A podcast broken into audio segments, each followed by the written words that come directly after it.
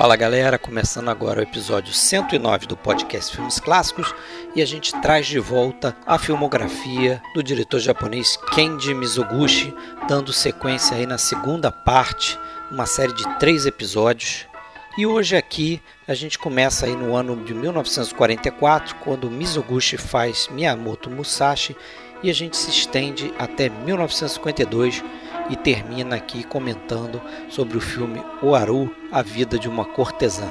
Ao longo desse período, a gente comenta também dois outros grandes filmes importantes na carreira do Mizoguchi, que é o Mulheres da Noite, de 1948, e Senhorita Oyu, de 1951.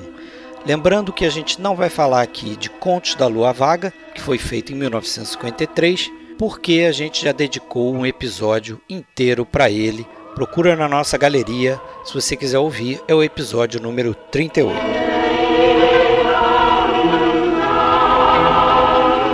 Já já vamos começar, mas antes vamos deixar aqui um recadinho. Entre na nossa página oficial filmesclassicos.com.br, procure a gente em qualquer aplicativo de celular que toca podcast, basta procurar pelo nome Podcast Filmes Clássicos. Nós estamos também no Spotify, estamos no YouTube e você pode ainda entrar no iTunes e deixar a sua estrelinha e a sua resenha sobre o que você acha do nosso podcast. Isso ajuda muito a gente a crescer. Se você quiser entrar em contato com a gente, você pode procurar a gente no Twitter, a gente tem uma página no Facebook e também temos um grupo no Facebook. Só procurar podcast Filmes Clássicos. Porém, no grupo, se você quiser ingressar, você precisa mandar um inbox para Fred Sanjuro ou então Alexandre Cataldo.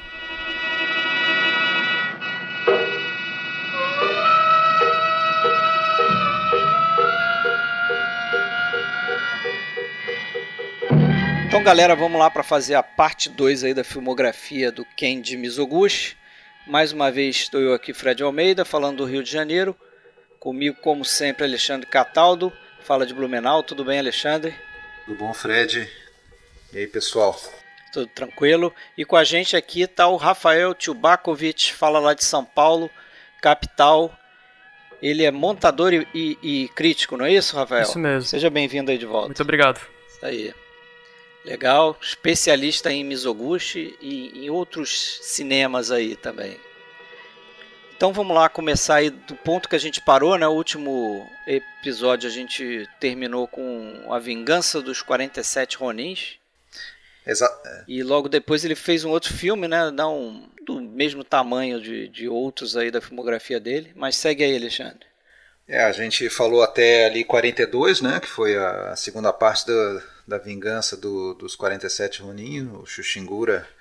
Uh, e, e ainda dentro do período da Segunda Guerra Mundial ele realiza mais alguns filmes, mas como a gente já tinha comentado lá nesse período, não só o Mizoguchi, mas todos os cineastas, o cinema japonês ele estava é, limitado, ele estava uh, cerceado por uma série de, de, de, normas que os temas e, e, e tudo tinha que estar a serviço da, é, da questão política e militar, né, do, do, dos interesses nacionalistas, interesses imperialistas. E nessa linha ele faz um filme em 44, né?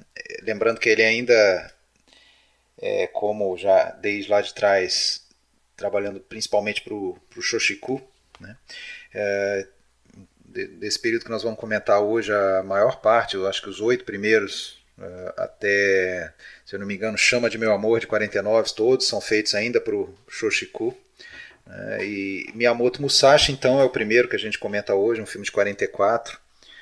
Uh, bom, para quem não, não sabe quem é o Miyamoto Musashi, eu acho que dá para dizer que é o, é o modelo do, do samurai, né? Foi o, um personagem real que, que inclusive escreveu é, diversas obras que passaram a ser a, o, os códigos, né? Do, do, do samurai, o caminho da espada, do bushido, aquela coisa toda.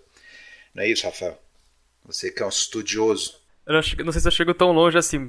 No futuro eu gostaria de ser reconhecido como especialista. Vamos ver se eu chego até lá.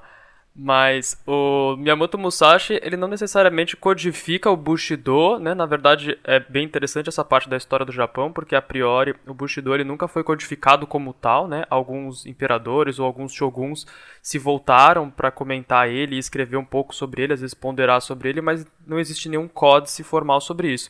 O que o, Mia, o Musashi escreve, o livro dos Cinco Anéis, que inclusive foi traduzido acho que para praticamente todos os idiomas, ele é mais sobre a filosofia da espada, né? Como ele entende o, a arte da espada, né? O, o, o seu kenjutsu, e nesse sentido também exprime um modelo uma, como uma filosofia de vida. E aí talvez nesse sentido sim ele esteja bem diretamente relacionado ao entendimento que a gente possa ter do Bushido. Certo. É, não sei se chega a ser como a história do a história real do, da vingança dos 47 Ronins, que chegou a ter perto aí de 100 versões para o cinema, mas o Miyamoto Musashi com certeza tem várias outras também. Tem muita sendo coisa. que a mais conhecida delas, eu acho que é a trilogia do, do Inagaki, né, de 54, 55, 56. Com Toshiro Mifune, Isso, né? é, que eu acho que inclusive ajudou muito a, a, a amarrar essa imagem do Mifune como é, aos papéis de samurai, né, o que depois seria ainda mais consagrado lá com Yojimbo e, e tal. Mas é, a versão do Musashi é, é bastante acanhada, né? Lembrando que nessa época, além das restrições temáticas e tudo mais, também tinham restrições orçamentárias mesmo e de, de e questões logísticas. Então, é, nessa época vigorava um regulamento que os filmes deveriam ter no máximo uma hora e não é, não é por outra razão que o, que o Miyamoto Musashi tem perto de 50 minutos apenas, né?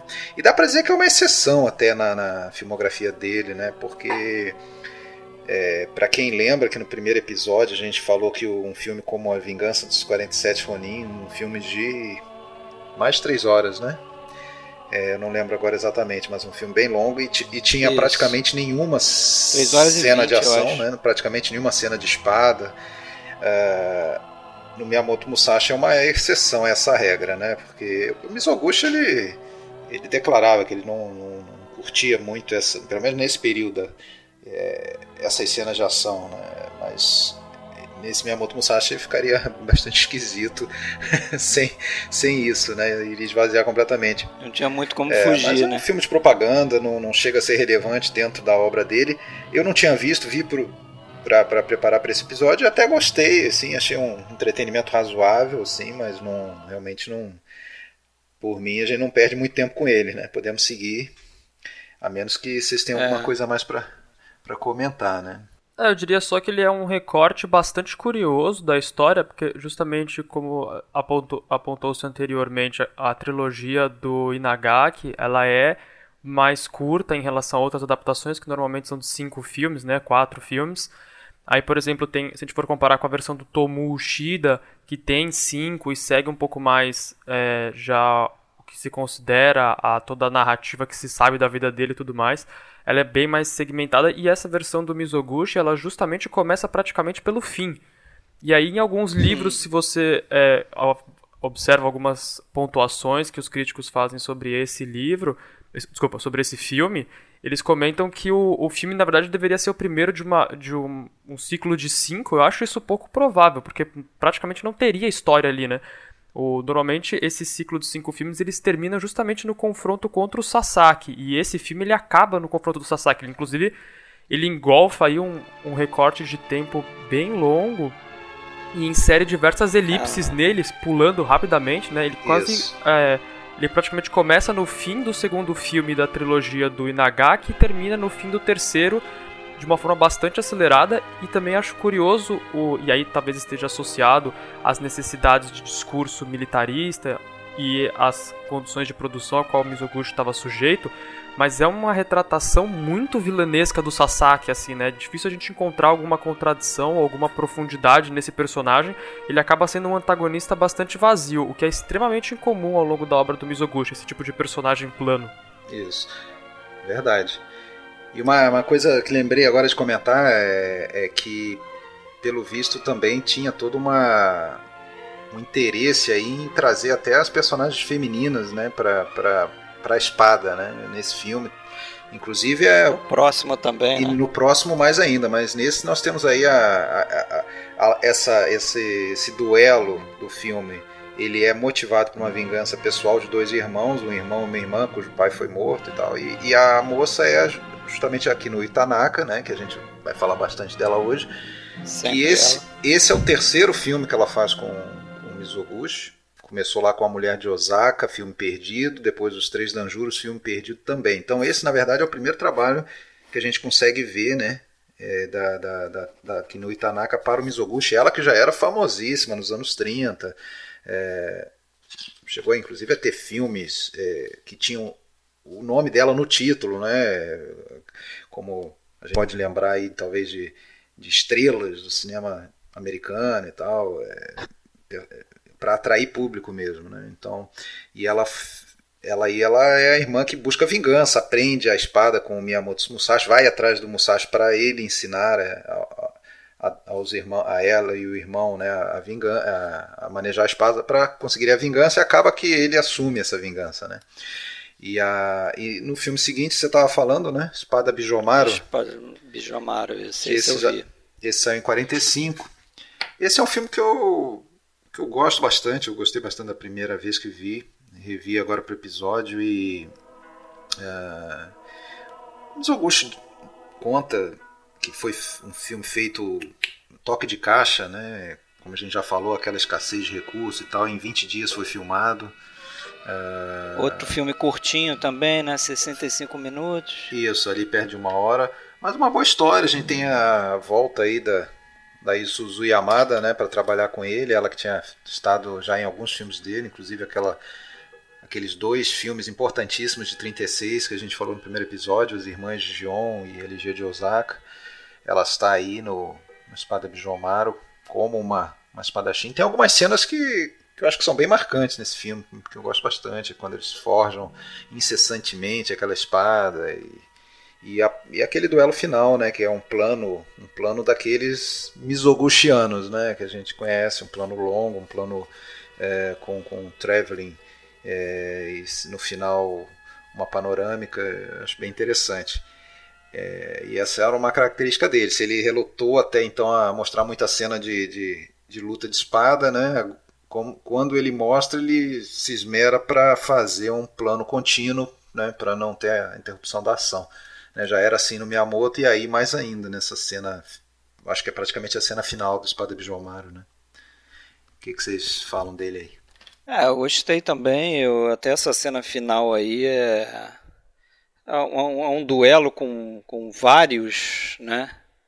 Várias pessoas e que é muito bem filmado também, assim. Eu, eu eu acho só que, não sei, essa restrição de, de, de filme curto, de uma hora aproximadamente, acho que em alguns momentos ali parece que falta tempo para desenvolver algumas coisas, entendeu?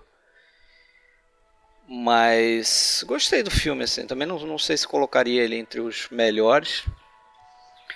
É, mas certamente é um filme que, que vale ver, assim. Eu acho ele mais bem sucedido que o Musashi, especialmente porque ele tem uma linha narrativa bem mais coerente, né? Ele, enquanto o Musashi ele tem que lidar com um monte de pequenos eventos, quase uma tabela ali, um checklist de eventos que tem que corresponder à vida do Musashi, precisa dar uma corrida. O Espada Bijomaru ele já parece mais coerente porque ele é mais fechado num plot é, único, tem uma pontu algumas pontuações bastante precisas. Eu concordo que tem algumas sequências realmente bastante interessantes, especialmente a sequência da Forja, que a gente vê alguns recursos de, de linguagem, inclusive de montagem, de sobreposição, que não são comuns no resto da, da obra do Mizoguchi. Mas ainda me parece um filme consideravelmente desigual. É um filme que parece. O Mizoguchi está desconfortável nesse modelo de produção, nessa necessidade de, de expressar um discurso que não é o dele. Ele está um pouco distante das referências dele, que são sempre literárias, né? Ele tem alguns autores ele, fetiches. Ele costumava alternar também, né? O que porque faz às vezes outros diretores que dependem muito de estúdio, né? Então o cara faz um filme dele próprio, faz um filme pro estúdio, né? Não sei se era o caso aqui. Não nessa época, né? Nessa época eu acho que infelizmente todos eram Gente... Não, não, eu, eu, digo não, não que não seja produzido por um grande estúdio nem nada. Sim, não, mas, mas assim, é... ele conseguia impor a vontade dele, né? O, o que, que ele queria fazer, sem a história que ele queria contar. Olha, ele chega a dizer no, numa entrevista para a famosa revista Kinema Jumpo que ele fez esse filme é, como pretexto para não se alistar, porque no final da guerra praticamente todo mundo em torno dele estava se alistando é, e ele escapou sob esse pretexto de, de filmar. Né? É, esse gênero de película que ele não. do qual não se agradava muito, mas foi o Entendi. que ele conseguiu. Ele chega a dizer assim: conseguimos nos virar bem desse jeito, eu e o Yasujiro Ozu. praticamente todo mundo nessa época, quem não estava na guerra, estava fazendo filme, porque se você não estivesse no estúdio, você provavelmente estava sendo recrutado até para ser unidade de, de cinema de guerra, né? Ir lá registrar as coisas do front, trazer de volta. Apesar de que isso já se perdia um pouco na Segunda Guerra. Foi Mas, o caso do Ozu, se eu não me engano, né? Porque o Ozu chegou aí para uma das que... ilhas do Pacífico lá um bom tempo, não lembro exatamente para onde. Ele não foi propriamente para o front, mas eu acho que ele foi filmar em, em alguma da, sim, eu acho que sim. Pacífico. É. Tanto que ele ficou, acho que ali uns, sei lá, uns 5 anos sem filmar, de 42 a 47, alguma coisa assim.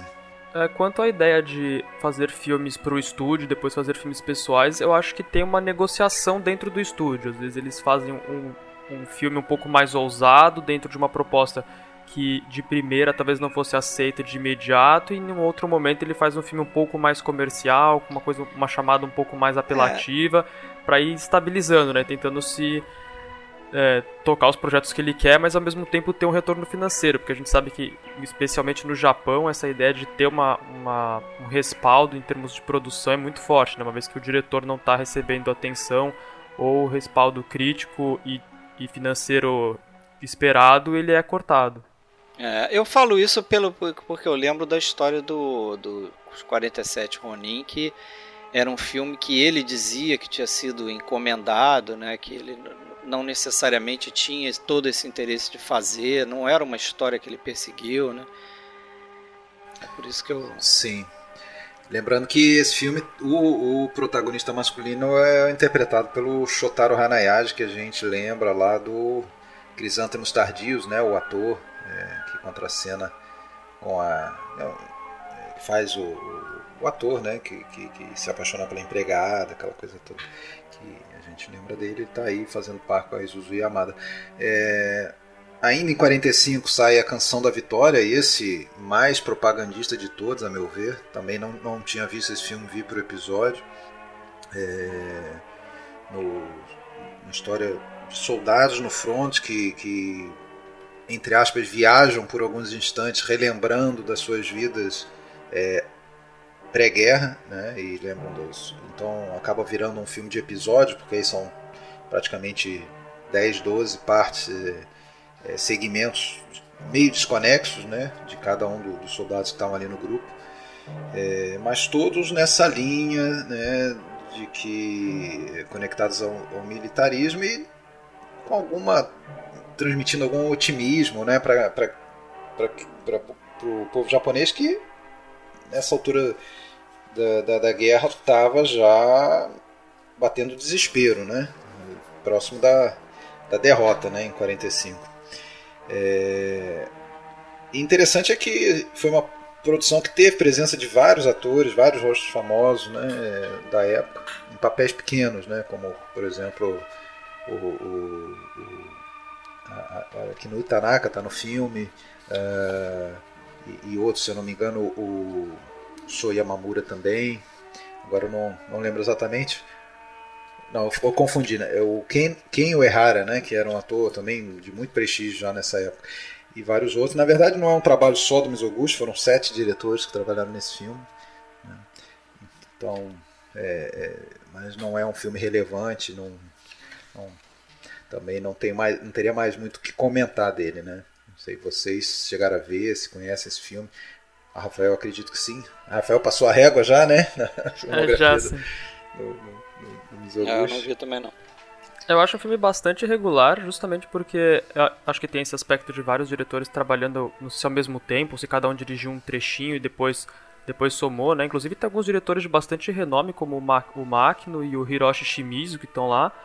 Mas é um filme que acho que vale mais a curiosidade de ver as sequências, o uso de algumas sequências que são documentais ali, né, do, do fim da guerra, inclusive algumas são até bem impactantes. Mas é um filme difícil, inclusive em termos de discurso, tem um momento que tem um endosso à lógica do kamikaze que eu acho difícil, assim, é, um, é bem controverso. É.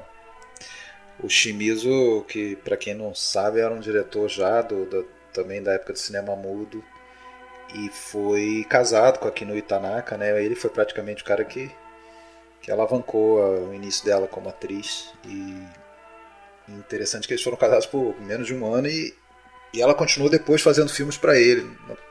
Naturalmente, ele está aí entre esses sete diretores, junto com, com Mizoguchi também. No ano seguinte, 46, a gente tem mais dois filmes do, do, do Mizoguchi, né? tem A Vitória das Mulheres, e aí lembrando que começam os filmes sob uma outra, é, um outro tipo de censura. Né? A gente não, não tinha mais a censura interna japonesa, é, do, do, do, governo imperialista, né? É, que procurava reforçar os ideais de, de, de, é, de resiliência e de esperança na, na, vitória, né? e sim a ocupação americana, né? E com isso também um outro tipo de censura, em alguns aspectos é, talvez até pior. Né? Então, por exemplo, no primeiro momento, se eu não me engano, os Daigex não eram permitidos. Né? É, nenhum tipo de filme que endossasse qualquer é, elemento, não necessariamente conservador, mas que tivesse a ver com uma tradição japonesa ou dessa ideia de uhum. honra, de servidão, de vassalagem medieval que era utilizada, ou feudal no caso, que era utilizada durante o governo imperial militar, estava praticamente banida. E isso para o Mizoguchi é um problema porque ele gosta de fazer de Daigeki. Mas o Tamaro foi, foi o primeiro, né, que eles liberaram, né?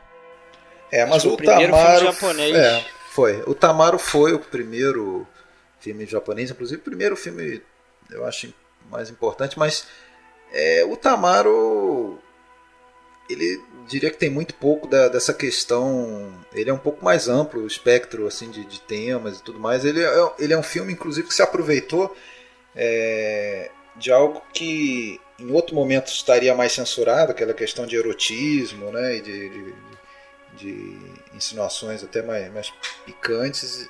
Essa tava, passou a ser mais liberada, não, não, não tinha esse tipo de cerceamento todo, pelo menos a partir de 46. É, mas antes disso ele faz A Vitória das Mulheres, né, que é um, um filme...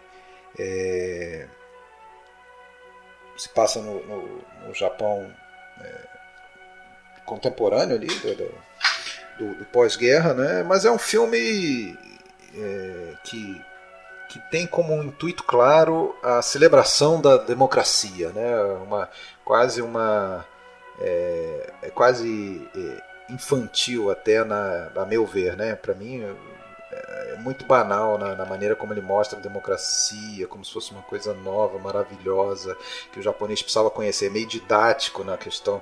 É, é o tipo de tema que, o, que os americanos queriam, né? Exatamente. Fosse abordado. A, e ao mesmo tempo, além de democracia mais ampla, uma coisa mais específica que é a emancipação feminina. Né? É, tem a personagem da Kinoe Tanaka é, como uma advogada, né? que, que ela é meio que forçada durante o filme pelo cunhado dela, que é um advogado renomado, é procurador e foi quem alavancou a carreira dela, ou a possibilidade dela estudar. E ele tenta de, de alguma maneira limitar né, o, a, a, o trabalho dela e ela peita isso e, e, e, e segue segue o, o, as suas próprias ideias, né?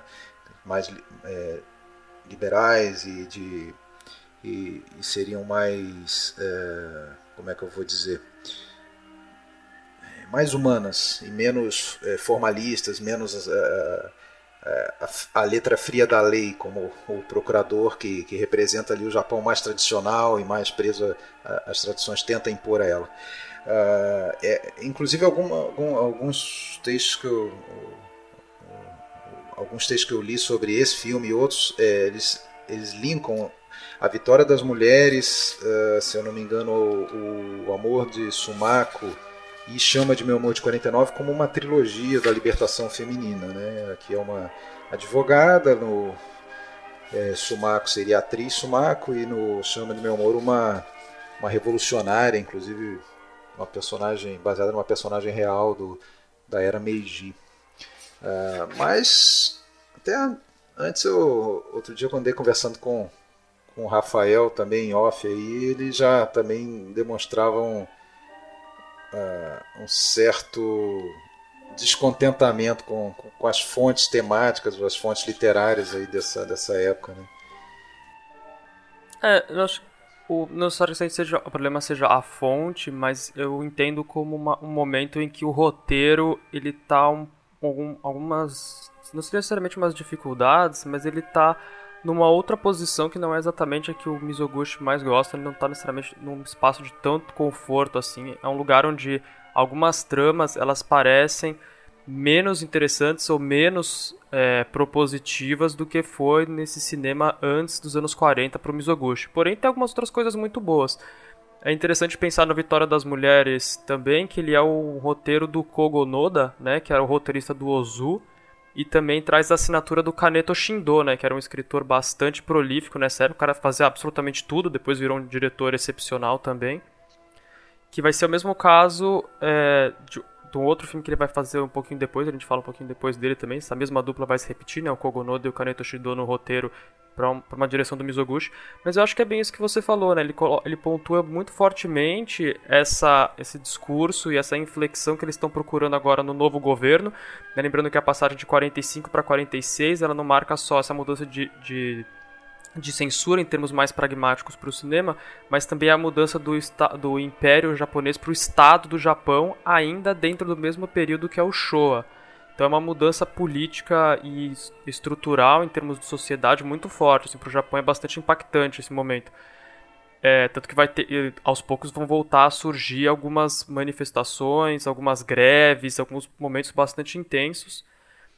E um, fica bem evidente no, na figura do Kono esse conservadorismo a ser combatido nessa figura que era dos ideais japoneses do momento de guerra e encorpados na, na, na personagem da Kinuyo Tanaka, né, a Hosokawa, tá todas essas ideias que, teve, que eles de uma certa forma associam a esse novo jogo americano que é de pra gente tem um ar muito progressista, assim, parece tudo muito bom. Mas você vê que mesmo isso trabalhado dentro do texto, ele tem um tom um pouco esquisito, assim, não, não é só o didatismo, parece com uma coisa. Os personagens não necessariamente acreditam 100% que é dessa forma como está sendo mostrado. Né? A questão não é questionar se isso é ou não correto, porque pra gente, para nós ocidentais, nesse momento parece perfeitamente progressista, parece ótimo, né? Parece um filme super de esquerda, assim, super ótimo, mas ali naquele contexto ele tem um sabor um pouco esquisito para a realização japonesa em si. Ele me lembrou bastante o Juventude Sem Arrependimento, do Kurosawa, que se eu não me engano é do mesmo ano, de 46 também. Parece que os dois estavam sendo muito.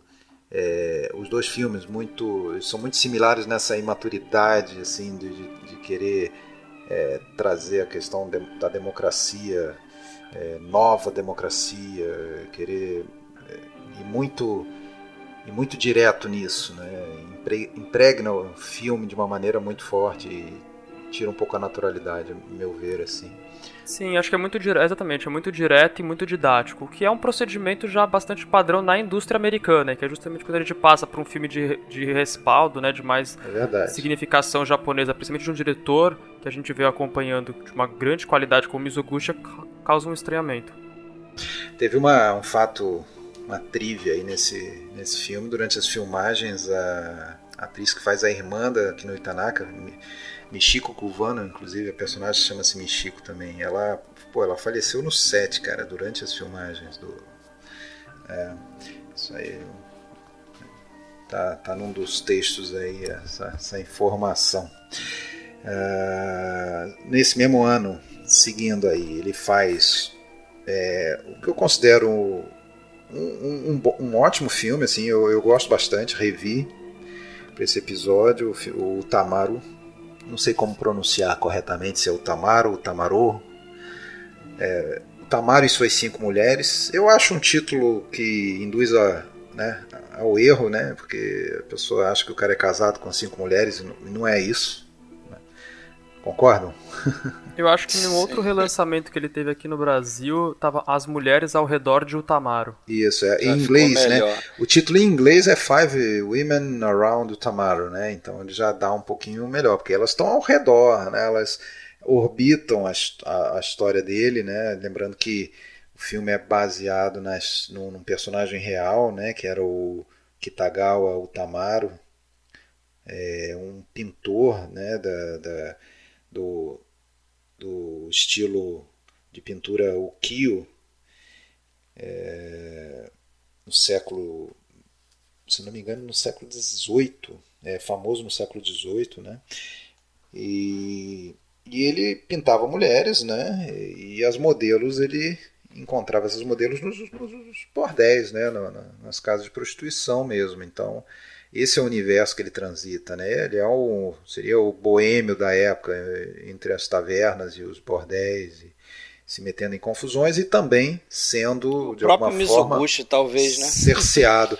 E sendo cerceado, né? Então, isso aí o Yoshikata Yoda, como se, como, que, como se a gente precisasse dessa explicação, porque para quem conhece a biografia do Mizoguchi e vê o filme, fica bem claro ali que tem uma um traço muito autobiográfico, apesar, claro, de a gente estar falando de um personagem que existiu, mas mesmo assim se busca aí uma, uma relação. O Yoda diz que era inconsciente essa, essa relação, pode até ser, mas poxa, a gente Acho tem uma, uma relação de afinidade, não com a, a, história de vida do cara. A gente tem uma, um personagem artista, né, é, é, que vive nesse universo, né, do, do da bebida e do, das mulheres, é, e que também passa por, por censuras, né? como ele chega a ficar ele chega a ficar algemado, né? ou amarrar, com as mãos amarradas durante 50 dias no, no filme, né? proibido de pintar, porque ele foi pintar lá uma, uma das, das concubinas de um de um de um lord, né? de um daimyo, então, por isso ele acaba com essa condenação. É, e tem aí talvez uma das imagens mais famosas desse filme, que é uma dessas mulheres que tem uma é, que, que, tem uma tatuagem nas costas e essa tatuagem é desenhada, o modelo para tatuagem pelo Tamaro, né, para depois o tatuador fazer essa tatuagem. Essa isso aí o Yodas é, até fala, né? É, simboliza ainda mais isso, né? Porque é como se são artistas que fizeram é, a sua fama um pouco nas costas das mulheres, né? É, ao, ao, custo e nas costas das mulheres. Como a gente sabe, né? Boa parte da filmografia do Mizoguchi tem a temática principal é, feminina, né? As, as, mulheres, o seu sofrimento, a sua, as suas é, limitações. Né? E isso acho que vai, inclusive, crescendo daqui para diante, né, dentro da filmografia dele. Sim, é verdade. É interessante também que esse, é, como a gente tinha comentado anteriormente, é um filme de Jidaigeki, né, se passa no período antes da restauração Meiji, e ele é baseado justamente no Kanji Kunieda, que é um escritor japonês por ser famoso por ir contra né, os ditames do regime Tokugawa. Aí justamente ele escreve sobre o Tamaro, que é considerado esse, esse pintor revolucionário que ia justamente contra uma certa rigidez do estilo pictórico, né? Ele tinha ele é, bastante avesso ao regime Tokugawa, então parece bastante adequado aí aos, ao projeto de discurso de interesse das forças de ocupação e então eles permitem que esse Jidaigeki aconteça. E aí, com certeza, acho que tem bastante da figura do Mizoguchi e inclusive isso acaba em algum momento criando uma certa instabilidade para a retratação desse personagem. Porque parece em alguns momentos um pouquinho o Mizoguchi preocupado em fazer uma boa adaptação histórica que ao mesmo tempo corresponda ao ideal que ele a imagem que ele tem desse personagem em termos históricos, né, dentro da sua, da sua historiografia, mas ao mesmo tempo ele precisa responder a uma expectativa que vem da censura, do controle de produção e isso tudo calcado num texto do Yoda que está falando quase que o tempo inteiro do próprio Mizoguchi.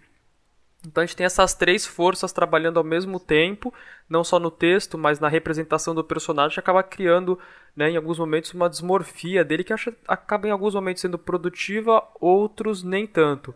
Mas o filme no final eu acho também bastante interessante que ele acaba sendo mais sobre as, as outras personagens do que necessariamente sobre isso, o Tamari. Isso, né, exatamente. Ele, inclusive, ele é apresentado pra gente por meio do Seinosuke, né? Que vai comprar uma pintura e aí vê a assinatura dele fica bravo com o comentário que ele faz, que considera ofensivo, antes de ser apresentado esse personagem. Então é quase como uma visão. No começo, no começo as primeiras duas metades do filme são uma visão externa desse personagem, depois é que a gente vai ter mais contato com a subjetividade dele.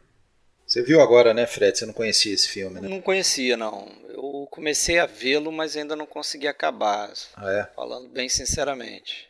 Vi essa cena da, da pintura nas costas. Você parou ali na segunda ou terceira mulher, por enquanto? Faltam duas. 47 chegou, então, e aí ele faz o amor da atriz Sumako, né, o Joyu Sumako no Koi. Uh, já vi com outros títulos também, apenas O Amor de Sumaco, enfim. É... Esse. Bom, quando a gente começa a ler sobre cinema japonês, sobre a cultura japonesa como um todo, eles têm, eles têm uma expressão para tudo, né? Para tudo tem uma expressão, um nome próprio. Então tenho, esse filme ele está centrado no Shinjeki, né? Que é o teatro é, à moda europeia e tem uma uma, um grupo de teatro revolucionário né, que quer fazer adaptações de Shingeki e para isso precisa de uma atriz para é, mais especificamente no início do filme encenar a Casa de Bonecas do Ibsen, né? Então precisa de uma personagem, de uma atriz para interpretar a personagem principal né? e daí é, é baseado também numa atriz real que foi a Sumako Matsui, que foi considerada primeira atriz de teatro moderno no Japão. Né? E essa personagem, ela é interpretada, claro, pela Kinui Tanaka, né? É, que, que acaba tendo um romance com o diretor, né? Que, que, que, a, que a escala, né? É, eu vejo esse filme, é engraçado, quando estava vendo esse filme eu lembrei de dois filmes. É, não sei se acontece com vocês, mas a gente fica traçando paralelos assim. Um foi com o próprio Crisântemos Tardios, de alguma maneira, né? um pouco invertido. Né? E a gente tem a atriz. Uh, e o outro foi o Boulevard do Crime, não sei porquê, mas um romance acontecendo dentro do ambiente teatral e. Uh, e o cara chega a largar a família, essa coisa toda, algo totalmente é, incomum. Vocês conhecem o filme? Chegou a ver, Fred, não, né? O não, não vi. Uhum. Você gosta é, do esse... filme, Rafael? Eu acho um filme bem. Inter... Eu gosto bastante, assim, na verdade. Eu acho legal que ele, ele trabalha com o Shingeki, né? Que ele é bem. O Shingeki, ele é, como movimento, ele é bastante importante nos primeiros anos do cinema japonês, porque como a gente é, aprende quando a gente estuda o cinema japonês desde o princípio do início do cinema silencioso, é que toda vez que acontece uma modificação no teatro japonês, muda tudo no cinema. Então a chegada do Shingeki ela é bastante sísmica para os procedimentos de linguagem no cinema, então ele é bastante importante. É, o filme do Mizoguchi ele é baseado numa peça né, do Hideo Nagata, então em alguns momentos a gente pode ver que o Mizoguchi está quase trabalhando com uma metalinguagem, assim, o filme em alguns momentos parece que está comentando a si mesmo, mas eu acho que a escolha mais radical do Mizoguchi aqui, e talvez seja um dos que causou preocupação no Yoda, que ele comenta, o Yoda não curte tanto assim o filme, é que a, a peça ela é bem focada na figura do Hogetsu Shimamura, né, que é esse cara que é considerado o principal, a peça basilar para que o Shingeki desse, florescesse no Japão. Mas o Mizoguchi ele desloca um pouco a atenção, até através pelo tempo de tela que tem aqui no Yutanaka, para Sumako, né, posicionando ela como o elemento fundamental desse surgimento, ou seja, se o Shimamura não tivesse existido, talvez ainda na figura da Sumako, né, concatenado nessa atriz, o Shingeki ainda tivesse força suficiente para ser o que ele foi. E esse deslocamento eu acho bastante interessante, tem uma, uma, vitalidade muito grande e, e, concordo bastante com a comparação com Crisântemos Tardios. Alguns procedimentos são similares.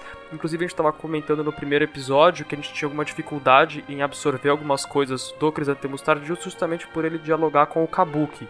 Né? A gente não sabe, diferente dos espectadores, tanto do filme quanto da peça diegética no filme, as qualidades daquele ator, se ele está indo bem, se ele está indo mal. Mizoguchi, de uma certa forma, ele, ele não lhe corrige, mas ele toma uma opção mais didática, e talvez aqui por estar tá falando de Shingeki, que é mais voltado ao cenário europeu do que japonês em termos culturais, que na primeira vez que está sendo apresentada a peça, né, que eles estão ensaiando, tá mostrando a, a casa de bonecas, ele dá um, um, close na plateia e a própria plateia comenta a atuação da atriz e fala, nossa, que atriz maravilhosa, né, como ela vai bem. Então a, plateia, nesse momento, ela dá o tom pra gente, como espectador, saber que ela tá indo bem, coisa que não acontece isso, no que é tardios. É então isso, a, tem um direcionamento que funciona um pouco melhor. E também essa virada de 46 para 47 é um momento bastante fulcral, principalmente para os críticos que vão trabalhar com a obra do Mizoguchi, que, por exemplo, o Noel Birch enxerga ou o Tamaro como um momento em que o Mizoguchi começa a ficar muito fascinado com os códigos de linguagem é, ocidentais e vai perdendo as características mais fortes do seu cinema que estavam ali no 47 Ronins para trás. Por outro lado, outros, outros críticos vão colocar que justamente a atriz, o amor da atriz Sumako, que a gente está conversando, é um filme onde vai ter um forte destaque para o estilo do Mizoguchi mais tradicional, apesar de que isso talvez se perca daqui em diante. Seja o último filme, né, com o arsenal linguístico, algumas proposições bastante específicas do Mizoguchi quanto a, aos planos, ao posicionamento de câmera, a marcação dos atores com um determinado tipo de profundidade. É, parece que mais, aquela, mais aquela obsessão dele, né, que estava no auge ali na, em 39 até 41, parece que já não, não já não está tão forte, né? É, não vemos planos assim memoráveis pela sua pelo seu tamanho, né? Como a gente lembra de alguns lá do Crisântropos Tardios ou do 47 Ronin. É, mas ainda ainda existem alguns, né? Mas não tão longos assim. Mas, tem, mas já tem muitos cortes e, e tudo mais, né? E eu acho que isso vai mudar realmente muito a partir do filme seguinte, né? Agora, do é, desse filme, o que tem de interessante também é que no mesmo ano o, o Kino Gaza fez uma outra versão dessa da história dessa mesma atriz, a Sumako, chamada simplesmente A Atriz, né? Joyu. E o próprio Mizoguchi ele dizia que a versão do Kinugasa era melhor. Né? E aí aconteceu uma coisa curiosa, né? O Yoda até relata isso, ele diz que ele se sentiu como uma esposa que foi abandonada, porque o como o Mizoguchi gostou mais do, do filme do Kinugasa, inclusive o, o Sumako não foi um filme que fez tanto sucesso assim, para o próximo filme o, o Mizoguchi foi atrás do roteirista do filme do Joyu do, do Kinugasa. ele que era o Eijiro Hisaita, ele, ele, ele foi é, procurar esse cara para trabalhar no roteiro de Mulheres da Noite, né, que é aí sim o seu filme seguinte, que é o primeiro dos três que a gente escolheu para destacar um pouco mais, mas acredito até que a gente vai acabar falando um pouquinho assim de, de todos, né? É, ainda para o Shoshiku, então ele chamou esse cara é, mas só que esse roteirista ele tinha uma tendência forte para o melodrama mesmo e o Mizoguchi nessa época ele estava muito influenciado até pelo é, pelo neorrealismo italiano e, e, pretendia fazer um filme um pouquinho mais realista, né, focado num tema que também já era um pouco, dá para dizer, moda né, no cinema japonês nessa época, que era é, a questão da prostituição, do, do desse, dessa, que, desse efeito horrendo do, do pós-guerra e da situação caótica que o país enfrentava. Não que não existisse antes, mas é, é, isso aí veio à tona, né, toda essa questão nesse momento.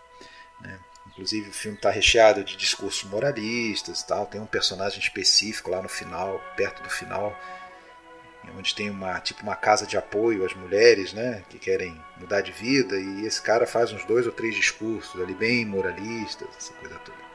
Mas eu acho que o que marca Mulheres da Noite mais, não sei se vocês vão concordar comigo, mas na minha opinião é realmente o aspecto dele, né, que lembra bastante algum, algum, alguns filmes do, do realismo italiano, inclusive alguma não, não dá para dizer que ele é todo filmado em locações, em, nas ruas, é, mas, mas é predominantemente é, né? Dá pra ver que é predominantemente é, é filmado locação. Eu acho isso, é, isso que você falou, o, a questão do neorrealismo e também uma, sei, uma aura de extremo pessimismo que eu achei assim. Eu achei um filme que se você não não conhece algo da história do diretor ou que ele provavelmente estava passando no momento, é, parece que fica claro que, que ele estava no momento ali que ele estava, acho que muito desacreditado, até, sei lá, na questão da, da, da humanidade, talvez influência do, do que ele viu acontecer na, na Segunda Guerra Mundial, né? Porque é um filme que, assim, é uma espiral descendente é, de, de, de, humilhações e, e, e de estratos e degradação da sociedade japonesa, degradação né? como, como, um todo, todo, mas principalmente das mulheres e, e mulheres destratando mulheres e, e eu fiquei com a impressão de que só o finalzinho é que parece que não sei se uma exigência do, do estúdio alguma coisa nesse sentido, é que você tem ali rapidamente uma tentativa de deixar um fio de esperança, né? Com aquela Sim. coisa da figura da Madonna ali, tem um vitral, né? A cena final se dá numa, nas ruínas de, de uma igreja e, e, e, acho que o último plano do filme é, é as mulheres saindo por detrás de uma parede onde tem um vitral ali que é justamente a Madonna, não sei se né, a Virgem Maria, não sei se, se segurando ali a figura de, de, Jesus Cristo sozinha, agora francamente eu não lembro. Mas eu gostei do filme, filme bastante interessante, interessante, só que ele é bastante duro também, né? O que, que você acha dele, Rafael? Eu concordo com essa visão do neorrealismo, inclusive isso foi um problema é, para a equipe de fotografia, né? Porque parece que pelos relatos do Yoda ele teve alguns desentendimentos com a equipe de fotografia porque o diretor não estava entendendo muito bem a referência plástica que o Mizoguchi queria buscar. Ele estava indo para um realismo já muito particular. E o Mizoguchi a gente sabe que ele é um esteta, então ele tem uma preocupação muito grande com a, a qualidade dos planos, com alguns posicionamentos de câmera, né? Alguns desenvolvimentos específicos do enquadramento que não estava acertando muito bem, então teve uns de desentendimentos. É, eu acho e... que eu li isso aí, né? O, parece que era um cara já mais mais rodado, mais é velho mais mesmo, né? E ele, ele já, Sim. já então, era um cara com estilo próprio, um né? No... Isso. É. Ele tinha, ele tinha, uma referência. Então, o Yoda fala que ele tinha uma referência pictórica muito diferente. E ele sim, o diretor de fotografia, comprou muito a ideia do neorrealismo, mas por uma vertente que não era exatamente a que o Mizoguchi queria. E também tem uma questão do roteiro aí, que é ele trabalha com. Eu lembro se é baseado na novela ou se o Eijiro Hisaita ele ajuda como escritor mas é o baseado na novela dele. Na novela dele, é. né? Josei, Hisaita... Josei Matsuri. Não, não. É o nome o, da novela. O nome da novela. Isso, ah, tá, é. porque, porque, o roteirista é o Eijiro Hisaita, ele é o roteirista do Kurosawa, ele trabalha bastante com o Kurosawa, principalmente nessa fase de 40 a 50, depois faz mais alguns outros filmes para ele. Mas a questão é que me parece também um roteiro que sofre de um problema parecido com o que a gente está vendo no Musashi, mas em outro, em outro tipo, né? Que é um filme muito mais coerente, muito mais forte. Mas é um filme que trabalha com grandes elipses. Né, principalmente por ele se fragmentar em três histórias diferentes. Né? A gente acompanha a protagonista, a Fusako, acompanha a Natsuko e a irmã dela, né, a Kumiko, em diferentes situações, mas todas de, de, um, de uma destruição total do corpo e do espírito dessas mulheres.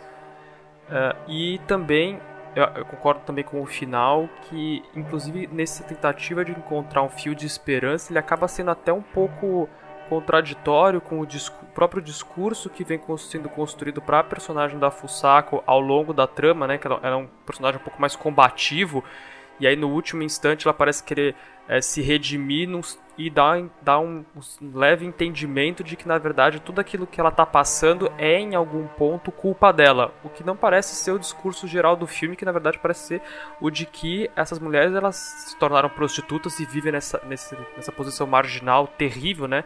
da sociedade porque elas não tiveram escolha, independente do que elas fizessem, como fica demonstrado nesses três caminhos que a gente acompanha, elas iam voltar de uma maneira ou de outra para essa situação deplorável, né? Então ele tem algumas tem essas ondulações um pouco esquisitas, mas também é um filme que tem uma preocupação com a construção do discurso por meio do visual do cenário que é muito forte, né? Quando a gente vê esse cenário decrépito, as coisas jogadas, né? O Mizoguchi ele tem essa preocupação de ser bastante, é, não necessariamente também perfeccionista, mas todos os, os props, né, os elementos que constituem o cenário, a cenografia, a maquiagem, o figurino, eles sempre trazem algum símbolo, alguma indicação, alguma construção que enriquece o drama e nesse o cenário é muito pesado, é muito forte. A prisão onde elas ficam, inclusive, que elas vê se elas têm sífilis ou não, se elas estão grávidas ou não, é devastador, assim, parece. Não é só o pós-guerra que é o problema, a miséria é, é muito perturbadora. É, ela foge, Sim. inclusive, né? A personagem da. Ah, e toda a questão da, da, da, da exploração é, da figura masculina ali, daquele. Acho que ele é traficante, né? É, descobre o... no final que ele é traficante de ópio. É, o cara que se envolve empresa, com as duas né? irmãs ali, isso é, ela, ela, ela, ela é a secretária, né, dele e ele está envolvido com, com, com ópio e mas ele ali se aproveita das duas, né, da situação das duas. Independente ali. da, independentemente da questão de prostituição, outra coisa muito comum é sempre essa oposição da mulher é, mais tradicional, inclusive no, nas vestimentas, e aquela mais americanizada, que é a irmã, se eu não me engano, a, a, a Natsuko, né?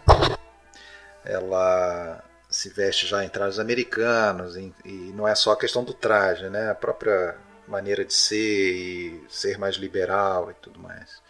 Você falou de cenários, né? É interessante é, notar aí a volta do, do Mizutani, que não trabalhava com ele, do Hiroshi Mizutani, diretor de arte do Mizoguchi, assim, parceiro dele, que não trabalhava com ele desde a Vingança dos 47 Ronins. Né? Ele volta nesse filme e vai ficar praticamente aí até o final da, da carreira do Mizoguchi. Né? É, esse é o filme também que teve uma pesquisa de campo ampla, né? As histórias são famosas de, do Yoda e o Mizoguchi foram, ficaram bastante tempo no Distrito Vermelho, né? Olhando, observando a, a vida das prostitutas, conversando com elas. Inclusive visitaram Sim. um desses centros de, de recuperação, né? Que a gente pode chamar assim, não sei se seria uma a palavra adequada mas é, inclusive fala, causou furor, né? Que chegaram lá e falaram que eram diretores de cinema e queriam conversar e tiveram uma recepção bastante dura, assim, essa, esses relatos são famosos, estão na, nos contos do, do Yoda, ele fala bastante sobre isso. Mas então já vê que é, contribui para essa imagem que vocês estão apontando de um Mizoguchi desolado, porque ele foi lá encostar na, no, no, no, problema de fato, né? Ele foi ter uma vivência já mais próxima, muito forte, uma coisa que normalmente vem através da experiência dele, mas filtrada por uma determinada subjetividade baseada na literatura, né? Nesse caso, ele está um pouco mais próximo de uma experiência pessoal é, do, do contemporâneo que ele está observando. Né? Agora procede a informação de que é, esse filme teve 30 minutos cortados. Ih, rapaz, isso eu não saberia dizer. Eu também não. É, essa é a novidade. Eu li essa informação e que isso até explicaria assim essa, esse final que eu, eu considerei um pouco tanto abrupto. assim, né? Um tanto abrupto, uma redenção muito que vem muito rápida e é, a gente vê um filme de uma hora e quinze, uma hora e dez, se eu não me engano, não é um filme muito longo, é um filme até curto, né, para os padrões aí do, do, do dos seguintes, uh, mas até caso, estou dando uma olhada, inclusive, aqui no IMDB, não, não fala de outras pra versões. Ver se tem outra minutagem, né? É, de outra minutagem, não. Não sei, é, pode de ser. De repente que... foi. Pode ter cortada e pronta. de ser lançado, é, né? jogou fora mesmo e não existe. Uma questão mas... da censura americana. Agora, o que eu li em, em algumas fontes também é que o Mizoguchi depois teria meio que desprezado esse filme dentro da filmografia dele, né? Ele, ele teria chegado a dizer que meio que se arrependeu da, da visão que ele colocou nesse filme aí, que teria sido mais um desabafo, entendeu? De alguém que, que viveu ali eh, essas questões da guerra ali, da Segunda Guerra e tal. E ele meio que. Mas o filme parece que fez sucesso, né? Nas bilheterias ali. Em entrevista, ele na verdade ele não gosta muito de todo esse período, se quiser pegar essa quadrilogia de filmes sobre mulheres, né, com uma redenção, uma, uma luta por sobrevivência, tá, esses quatro que vem na sequência, tirando o Tamaro, desses todos que a gente está falando, o Mizoguchi ele fala com uma certa ressalva, né? Ele não ficou muito a revisão posterior na carreira dele não ficou muito satisfeito e ele, ele, ele fala sobre isso várias vezes em várias entrevistas. Aí você fala quadrilogia porque você inclui o Vitória das Mulheres, né? Junto com. Isso.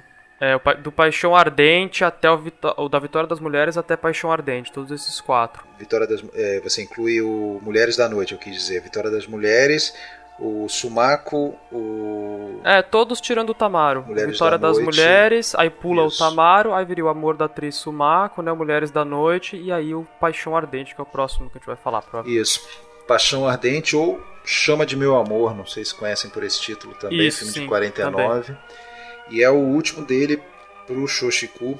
Né? É, pelo que eu li, o diretor de produção, o Isao Itoya, ele que era um cara ficcionado pela história da, da, da era Meiji, e ele sonhava em fazer um filme sobre uma, uma figura importante, revolucionária daquele período, a, a Hideko Kageyama, né? e daí nasceu o roteiro desse filme, que é ambientado na, no, no, nos anos 80 do século XIX, 1880.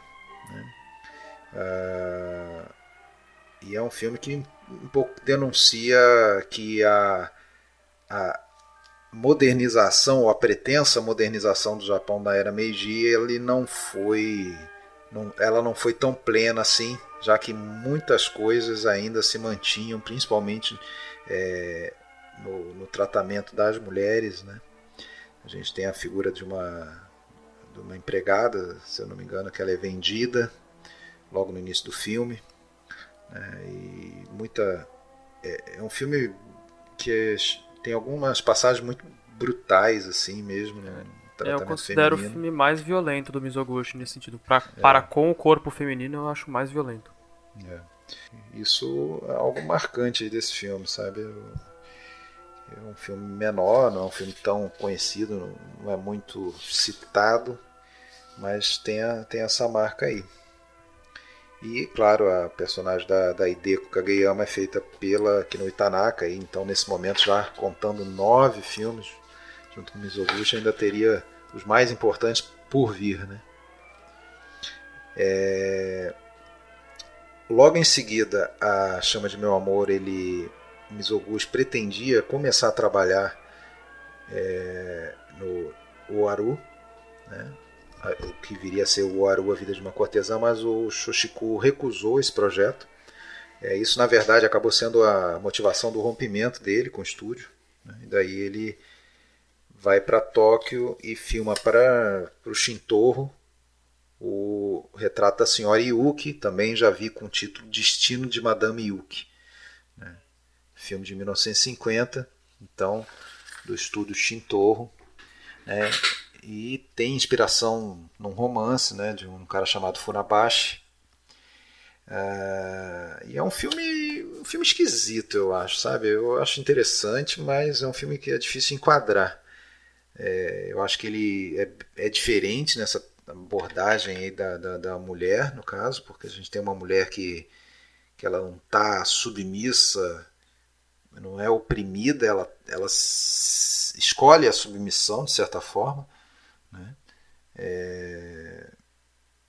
E, e, até tem uma outra personagem que é a que, se eu não me engano, é a Kyoko Kagawa, que faz uma empregada jovem, assim, inocente, que, que início do filme até me lembrou, né, mais uma vez essa coisa de ficar lembrando de outros filmes, me lembrou um pouco aqueles filmes em que tem uma figura forte, feminina, que você demora a ver e todo mundo fala dela, né, como um Rebeca, um Laura, é, do cinema americano, então a Madame Yuki e tal, e quando ela, a empregada vê a Madame Yuki a primeira vez, você vê que ela tem uma certa admiração por ela e ela vai meio que se decepcionando ao longo do filme, né, porque ela vê que tem ali um, alguns valores meio degradados ou uma acomodação com a boa vida de um aristocrata que, que, que, que vive uma, um casamento totalmente infeliz, mas ela precisa do, do, da questão física, né? Isso até fica não fica muito evidente, mas a gente percebe que tem uma questão erótica ali dela com o marido, apesar de ser um tremendo de um,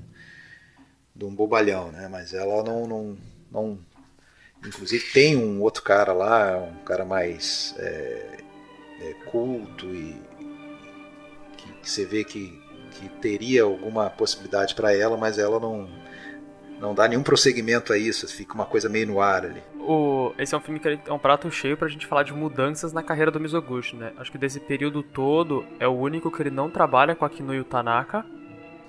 Verdade. A mudança para a Shintoro, ele vai, ou seja, ele vai de um dos estúdios mais tradicionais do Japão, né, a Shoshiko, para a Shintoro, que foi criada ali na virada de 47 para 48, são alguns direitos, alguns membros da Torre que depois da greve de 47 saem, criam o próprio estúdio, a Shin Torre, então é um estúdio menor Verdade. e bastante novo.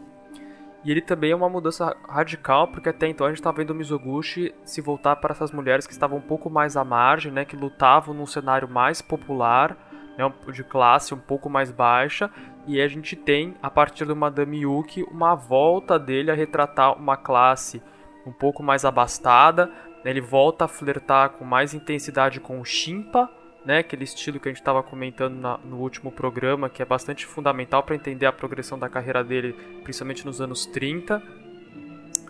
E então tem todas essas mudanças ao mesmo tempo e também é um trabalho formal do Mizoguchi bem diferente, que eu acho que é o que traz ah, um pouco de se sente que ele é um filme estranho dentro da obra do Mizoguchi e acredito que isso se deva a dois aspectos. Primeiro, é o Mizoguchi trabalhando com uma, uma questão de tempo diferenciada.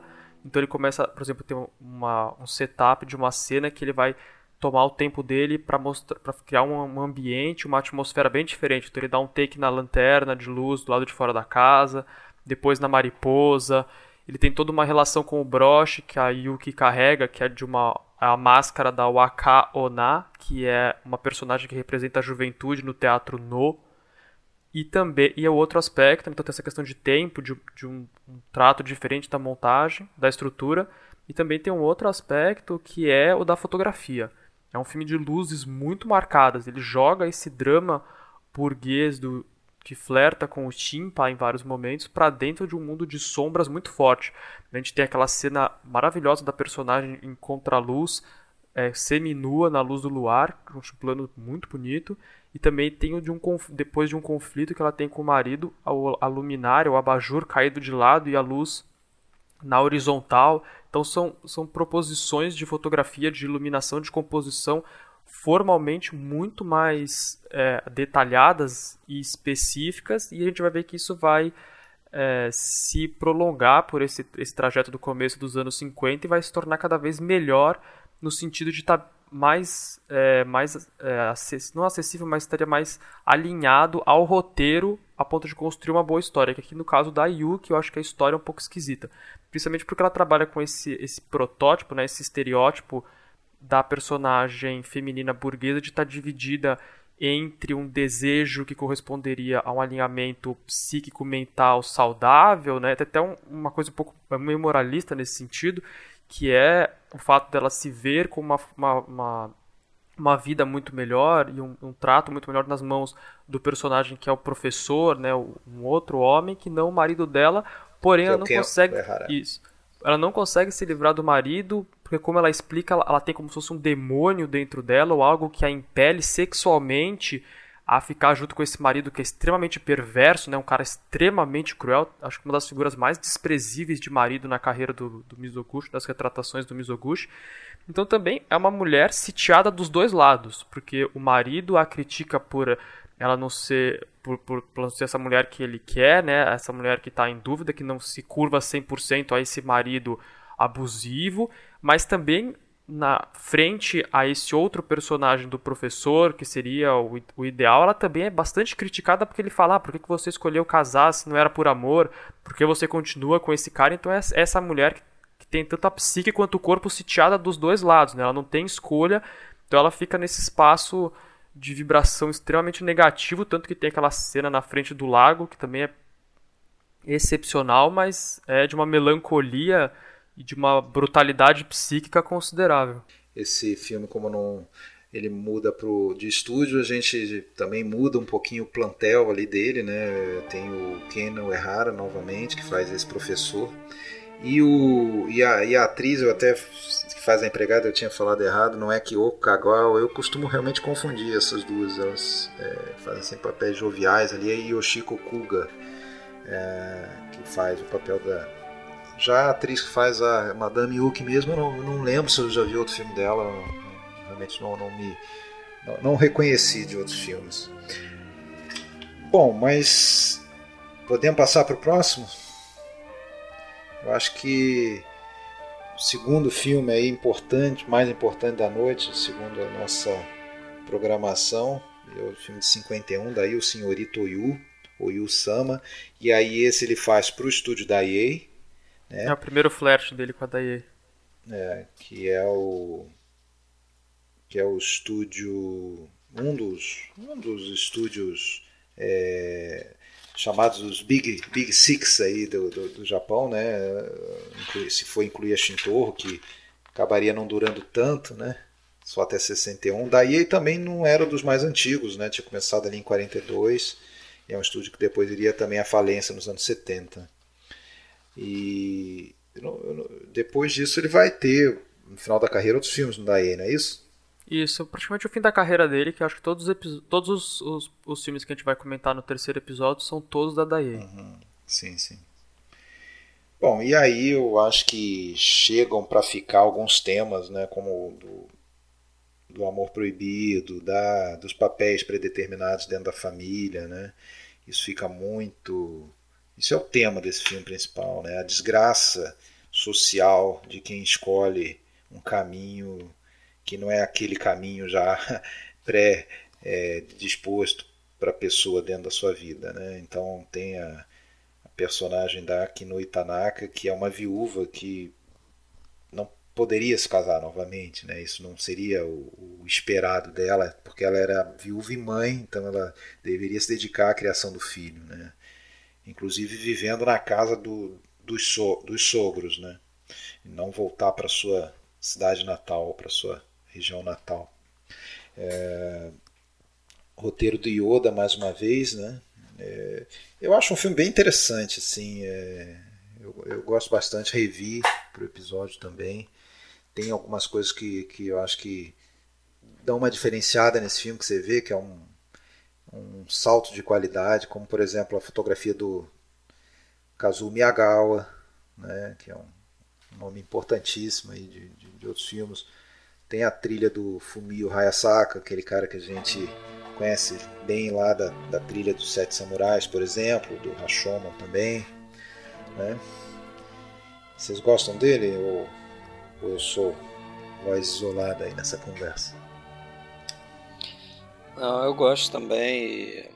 Acho até que tem algumas questões ali que eu pelo menos não não lembro de ter visto em muitos filmes assim japoneses essa questão de do triângulo amoroso ali, né? Eu vi até assim, comentários e críticas de algumas pessoas que assistiram o filme, é, dando uma olhada em reviews e tal, o pessoal brincando, dizendo que é um, uma espécie de homenagem a Troar ali estilo japonês, vamos dizer assim, né? Tem aquela questão dele tá, dele tá, dele tá casando com uma mulher que sabe e aceita que ele na verdade é apaixonado pela pela irmã e que ele não pode casar, né? Por essa questão aí do, das, das dos códigos sociais ali da e todo mundo se sacrificando ali. um pouco, né? Os três personagens se sacrificando de certa forma, né? A irmã é, ca casando, sabendo que aquilo ali, né? daquilo só para permitir que, que o cara fique próximo da irmã. É, é... Esse, esse, essa história parece que ele, ele tirou de, um, de uma novela chamada The Reed Cutter, né? Que é a tradução em inglês que eu vi aqui, que seria o cortador de cana que era de um, de um dos autores japoneses aí mais celebrados do século XX, que era o Junjiro Tanizaki, né? Que, que ele gostava muito também, acho que era o autor preferido do Mizoguchi. Né? Agora, o, a, o texto que eu li, né, o, o, daquele, um pedaço na verdade, um texto, o texto inteiro, mas um pedaço do, de um daqueles livros é, que você disponibilizou aí pra gente, um texto até do, do Noel Birch, em que ele levantava algumas coisas é, com base em observações que ele fez é, desse filme, mais outros dois filmes que o, o Hiroshi Mizutani fez a direção de arte para o Mizoguchi, né, que ele, ele, ele falava que, que ele, ele, ele levanta essa tese né, de que o, o, o Mizutani tinha uma influência é, de alguma forma de, de selecionar, às vezes, posição de câmera e às vezes até o, o, o movimento da câmera mesmo, né? Porque segundo o Noel Burt, o, o, o Mizoguchi ele muitas vezes costumava definir o início plano, onde ele queria que a câmera se iniciasse o movimento e onde ela, ela terminaria. Então, ele, por ser o diretor de arte, muitas vezes ele ele, ele, ele fazia ele é que definia o isso. cenário e definia o espaço, entendeu? É isso que o Noel Burt uh, sugere ali, entendeu? Porque ele viu um, um, uma, uma sequência de planos e formas de se abordar é, algumas cenas que ele viu se repetir nesses três filmes, entre eles o Senhorita Oyu, e que ele diz assim, poxa, se o, o, o Mizoguchi não costumava dar atenção a esse tipo de coisa, é, e os fotógrafos desses três filmes foram diferentes, aí ele começa a sugerir essa questão. Não sei se é faz parte da realidade isso ou não. Agora, o Noel Butt também fala algo que eu acho interessante é, sobre a forma de direção do, do Mizoguchi, e isso eu acho que fica mais claro nesse filme aqui, é essa questão de você, do diretor poder abordar uma história a partir da câmera, tendo a câmera como centro, ou os atores. Ou seja, de uma forma você vai fazer com que o trabalho dos atores fique subjugado ao que você definir que a câmera vai fazer para contar a história, ou o contrário, né? Ou você vai trabalhar os atores e aí a câmera vai ser ajustada para melhor capturar ali o, o, trabalho dos atores e potencializar aquilo. E ele dizia que o que o Mizoguchi era um, um diretor desse segundo tipo, né? Então eu acho que tem assim alguns planos que você Bom, que, que parece o radical no outro tipo seria o Ozu, né? Que a é, câmera ele, tá amarrada e, e, o é, que, exatamente. O, o, universo é aquilo que aparece na câmera. Ele inclusive e... dá, o, dá o exemplo do Ozu. O Ozu seria justamente esse contrário aí nesse sentido. E ele, ele até cita e, e dá para você pensar em ter algumas cenas ali é, tem uma cena que tem uma discussão entre o casal e a, a, a, moça acusa o marido de ter se aproximado dela, mas na verdade ele queria se aproximar da irmã dela. E você vê que a câmera passeia ali pela, pelo cenário, passando de um cômodo para o outro, e, em diversas angulações assim e que você sente que é ali que o trabalho do, do ator é que está amarrado ali, né? O trabalho do ator é que é o centro ali, é o que foi, vamos dizer assim, mais mais que teve um maior cuidado do diretor, né? E a câmera fica em função disso aí. É, esse é um, esse é um filme que daria pra gente praticamente gravar um programa inteiro só sobre ele, que acho que tem bastante coisa para falar. Tanto que constantemente ele é elencado pela crítica como um dos principais do Mizoguchi. Apesar da trama ser lá excessivamente melodramática em alguns momentos, né, pra gente, principalmente o ocidental, às vezes acaba sendo relacionado com aquele tipo de drama piegas, né, ele acaba ficando meio novelístico nesse, nesse triângulo amoroso, mas por outro lado ele tem um trabalho de câmera e um trabalho formal de deveras impressionante. Mas só para retomar lá atrás, é... Ele é baseado então no Tanikaze. Eu não acho que seja o, autor favorito do Mizoguchi, porque o Mizoguchi ele flerta constantemente com o Nagai e principalmente o Ihara Saikako, que a gente vai ver que ele vai usar a obra do Saikako, vai adaptar né, no Haru.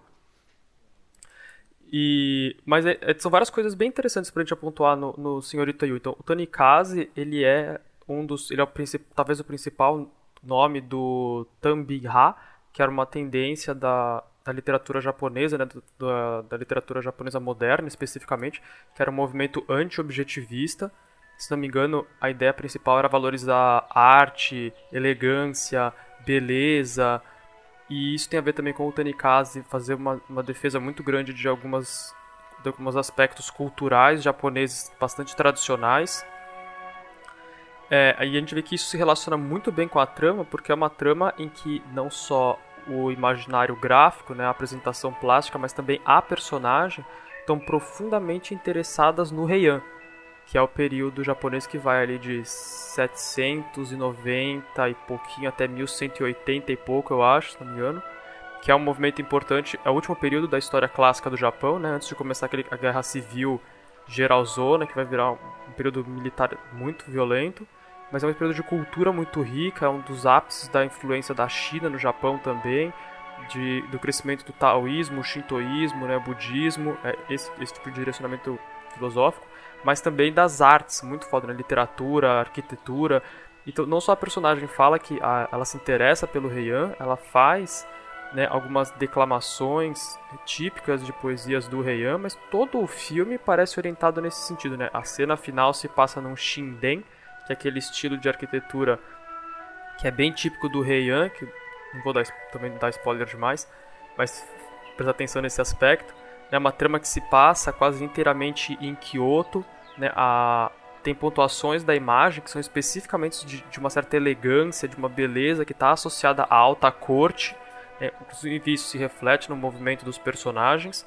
E ao mesmo tempo, então, me parece um filme que ele está tentando transpor toda essa elegância e esse como se fosse um, um caso, né, um affair de, de corte do Heian lá bem atrás, ao mesmo tempo que tem um, um aspecto bastante moderno para ele e ao mesmo tempo continua com esse flerte do Mizoguchi com o Shimpa, né, isso está inerente a esse melodrama bastante específico. Mas é um filme com um trabalho, acho que o que mais impressiona nesse filme é de fato o trabalho de câmera. Né? Então não tem só essas pontuações formais, históricas, que são muito ricas, mas também é um, é um filme de marcação dos atores muito forte, muito. Alguns planos são maravilhosos. Acho que aquele plano em que eles estão conversando, a câmera tá baixa, eles estão passando pelo campo de, de peônias.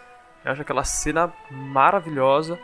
Então, tem, e a, a, mais, mais especificamente da marcação dos atores, tem alguns momentos muito poderosos né, de como que ele coloca um personagem entre os outros dois e depois essa relação vai mudando ao longo do filme ou quando eles estão um pouco mais iluminados, um pouco menos iluminados.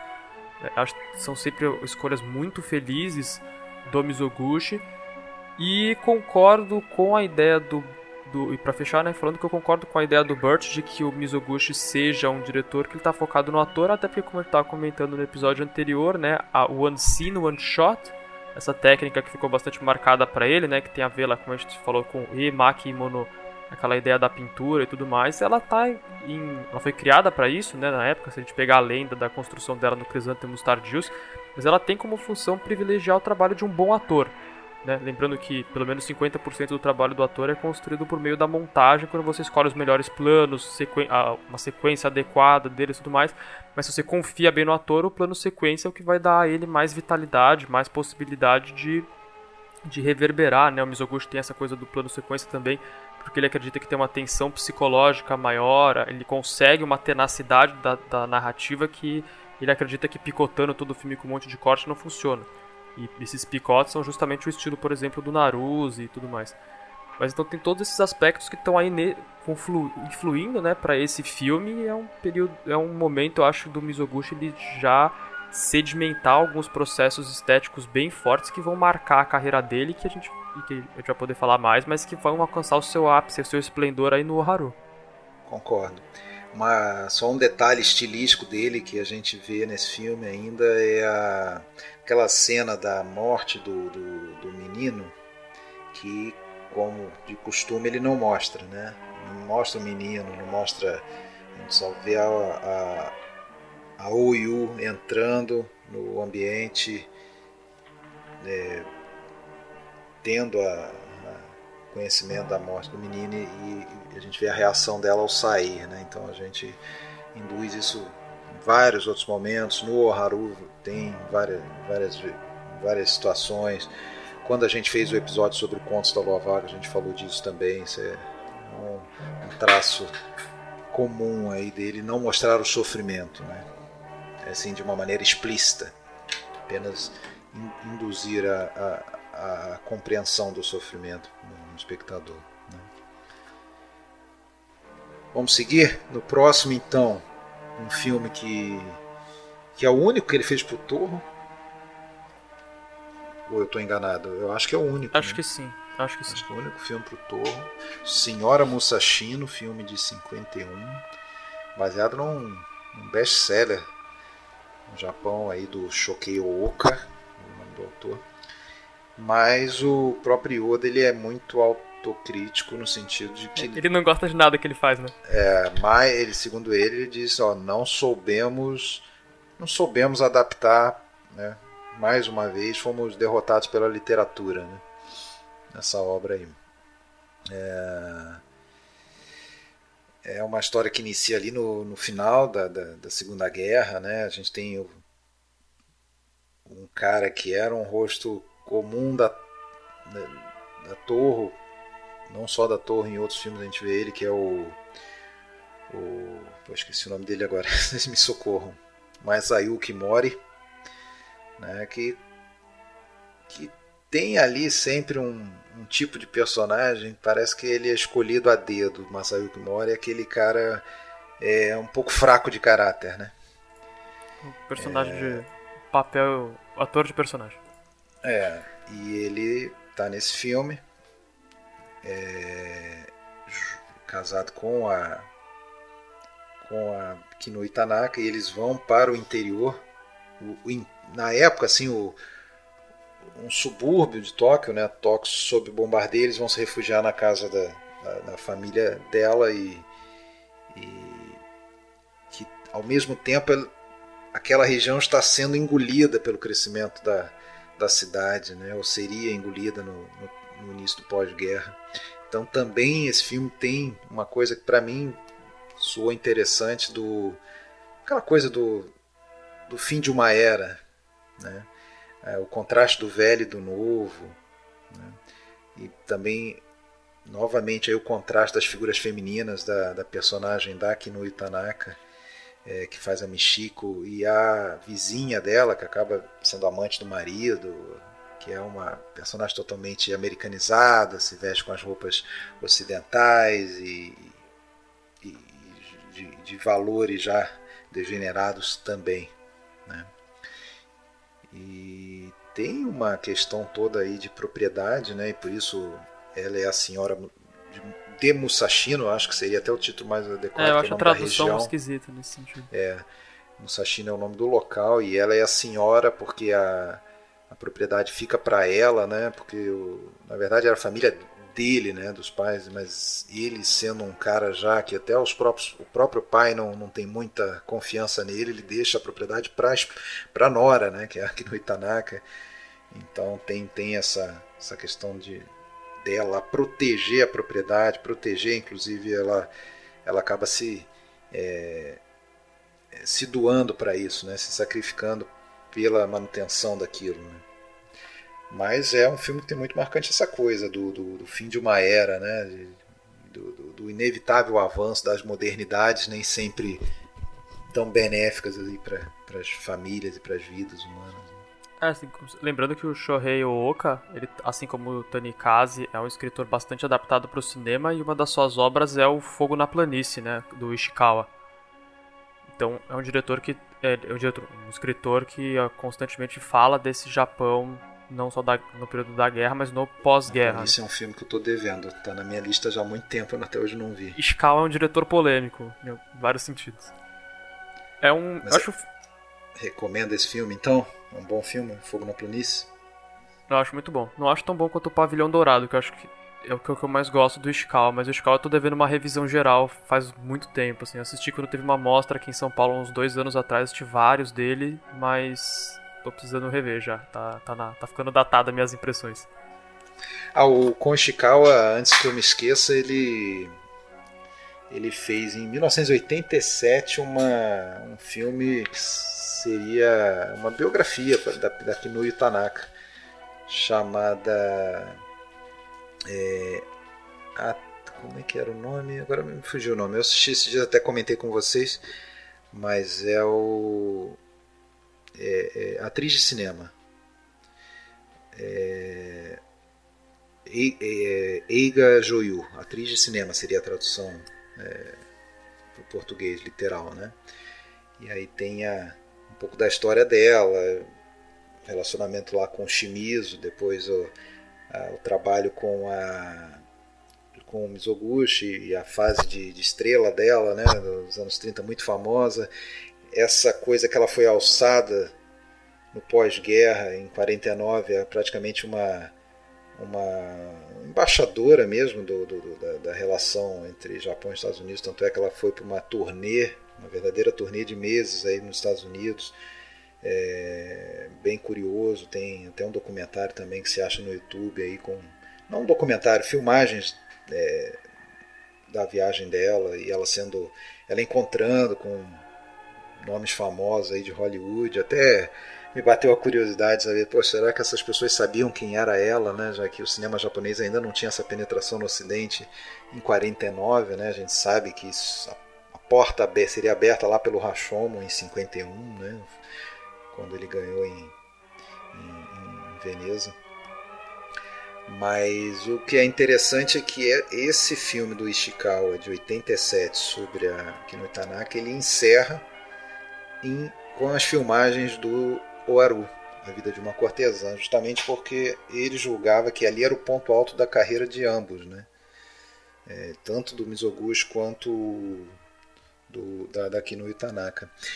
E, e, eu lembro que naquela, até na coleção da Versátil, né, das duas caixas sobre Mizoguchi, tem sempre o, os depoimentos do Sérgio Alpendre, e ele é um também que, que considera o Oaru, Oaru um filme mais ele usa até a expressão quintessencial, né? um filme mais é, simbólico e representativo do cinema do Mizoguchi do que o próprio Contos da Lua Vaga, né? que é talvez mais conhecido aqui entre nós. E revendo agora, eu acho que eu consegui alcançar essa, essa compreensão. Né? Eu já tô, já tô indo para o Aru, né? mas eu, porque eu, eu gosto muito do Contos da Lua Vaga, tanto que a gente até escolheu ele para fazer um, um episódio de filmes do Mizoguchi, mas o Waru não deixa nada a dever não, é um filme realmente muito relevante. Eu só queria fazer um fechamento do, da Musashino antes da, sim, gente, sim. da gente trocar. O Musashino ele é um filme bem menos conhecido dentro da carreira do Mizoguchi, né? Acho que pouca gente está familiarizado com ele, mas entre aqueles que se voltaram para a obra dele é comum a gente ver vários elogios, né, ao filme. Aí, para finalmente conseguindo assistir, eu consegui entender também esse aspecto acabei concordando, fiquei muito tempo meditando e, e digerindo o filme, mas também considero talvez esteja aí entre os melhores do Mizoguchi. E é um filme é, não é um filme até provocador em algum sentido pra gente aqui no ocidente, porque no começo dele, principalmente no primeiro ato, ele flerta com alguns valores extremamente conservadores que eu acredito que em outro momento da crítica americana teriam sido podados. Assim, esse filme não teria saído não teria saído com tanta facilidade como foi, até porque ele é o último filme né, do Mizoguchi ainda no período de ocupação. Né? O Haru é o primeiro depois do fim da ocupação, que se dá aí na virada de 51 para 52, mas a gente já vê que a censura já estava bem mais leve a partir do fim dos 50. Né? E essa ideia desse, em alguns momentos ele flerta com esse conservadorismo por, no meu entendimento, elencar a figura dessa, dessa blindagem da tradição japonesa e de colocar, é, por exemplo, nesse sentido ele se torna bastante moralista, de colocar uma vida um pouco mais libertina em termos sexuais, em uso de, de drogas e tudo mais, como um símbolo da chegada e da, da cultura americana em território japonês, né, que a gente vai ver na figura de alguns personagens, principalmente do, do marido imbecil da protagonista, né, e, inclusive, que é um personagem extremamente hipócrita, e aí que eu vejo a riqueza do Mizoguchi, que ao mesmo tempo que ele aponta, ele elenca essa questão do moderno e tudo mais, vindo de uma personagem, é também essa personagem extremamente hipócrita, porque ele não prega exatamente o que ele faz e tudo mais, mas essa personagem que defende um, um, um certo conservadorismo está bastante associada também a proteger a cultura japonesa enquanto uma identidade, né? Porque assim como a gente estava conversando no último episódio, que o Donald Rich sempre fala, a história do cinema japonês é a história da resistência de um estilo de linguagem, né, de uma cultura contra a invasão total, né, a, a sua transformação numa outra linguagem que não é aquele, aquele aspirava inicialmente, né, esse processo de mudança.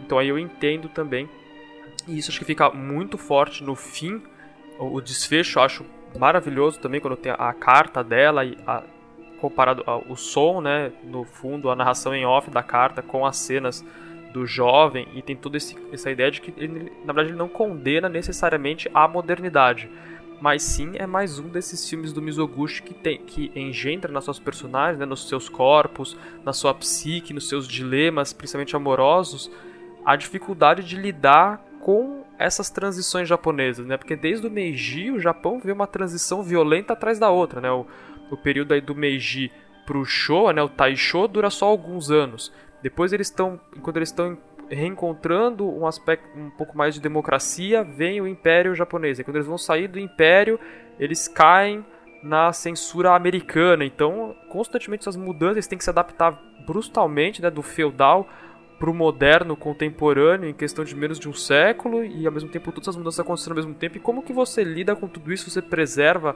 a sua identidade, a suas, quem você é, o que é para você a cultura, o seu país, e aí entra muito forte a questão da terra, né? Por isso que eu concordo que Senhora de Musashino é uma, é uma tradução muito mais coerente do que Senhora Musashino.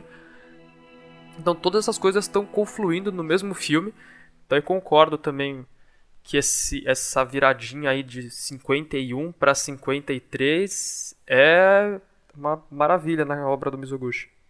E, bom, o último filme mais importante aí da noite, né, da nossa conversa é o filme de 52, né, O Aru, A Vida de uma Cortesã. Né, o título original é Saikaku Ishidai Onna, né, um filme que é, eu até fiz questão de citar porque tem uma, uma coisa curiosa né, nesse título, né, porque o, o, o, filme é baseado, no, como você já comentou, né, na obra do, do Saikaku Ishidao, e, e, desculpa, o Saikaku é, Ihara, né, o autor, e é baseado na obra dele que se chama Koshuku Ichidaiona, que seria algo como A Mulher Amorosa de Konshuku, né, que é o nome de alguma região. E o filme ele optou por trazer o, o referência ao título do livro, que é o Shidaiona, Mulher Amorosa, mas seria a Mulher Amorosa do Saikaku, né, da obra do Saikaku. Seria até ver alguém falando, comparando a, um, a como se fizesse um filme sobre o, o Don Quixote e o filme se chamasse Cervantes apóstrofo Don Quixote. É, que nem o Drácula é, de Bram Stoker, do isso, Coppola. Drácula de Bram Stoker. Então esse seria o título original, né? Que daí não tem é, nada a ver com o título que a gente conhece, título brasileiro, né? O Aru, a Vida de uma Cortesã. É... Tem uma, uma no, algumas nuances diferentes, pelo que eu li, entre a personagem do livro. Eu acho que a, a, a estrutura do, do, do da história ou da apresentação da personagem é mais ou menos a mesma, assim, não, não, tem muita diferença.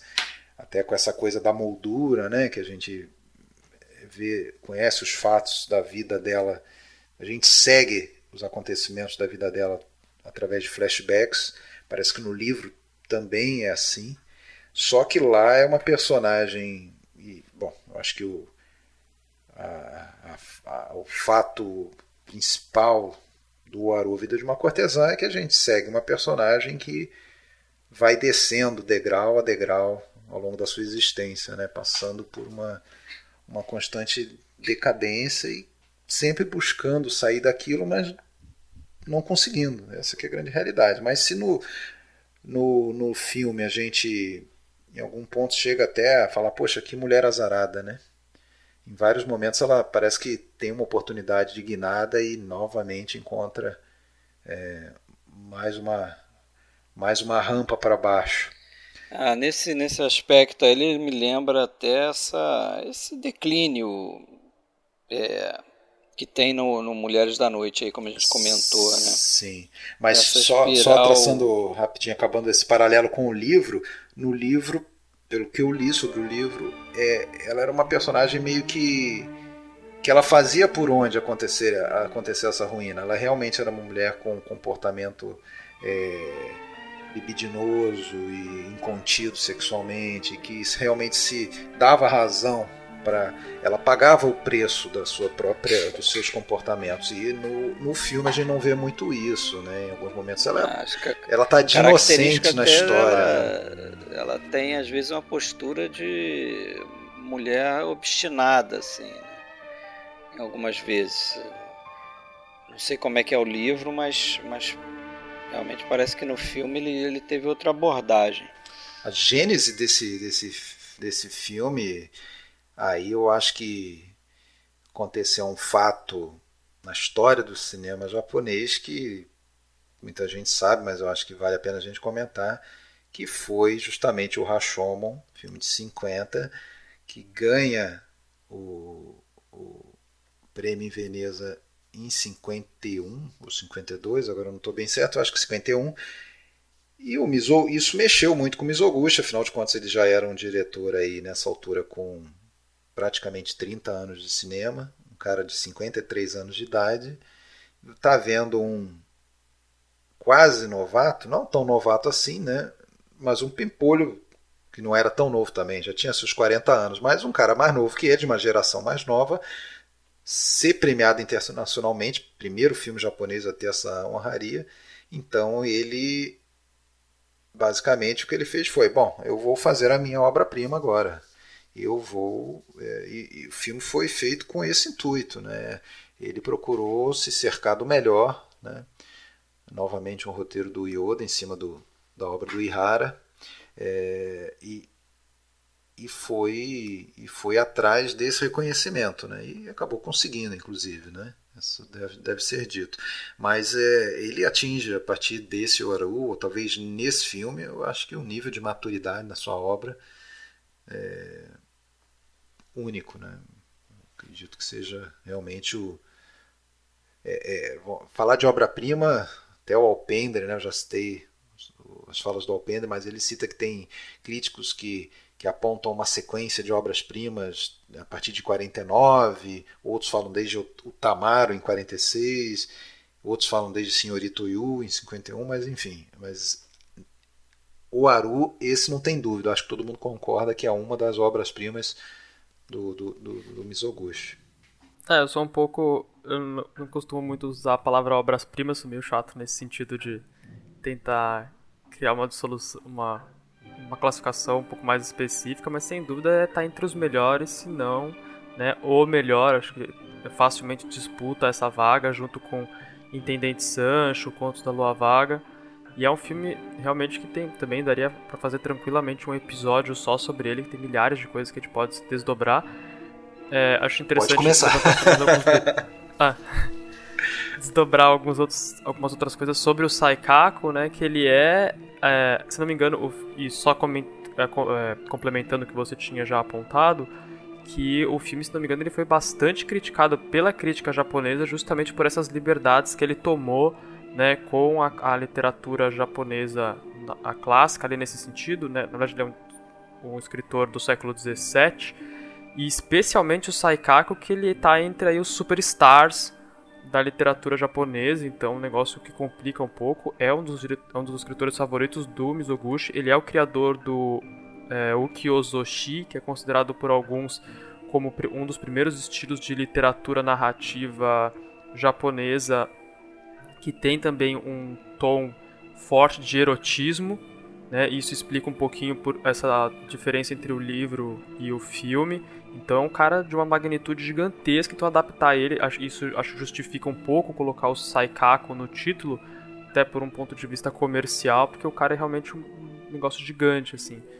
Então, é também o segundo filme do Mizoguchi feito para Shintoro e é um dos poucos em que o próprio Mizoguchi assina o roteiro.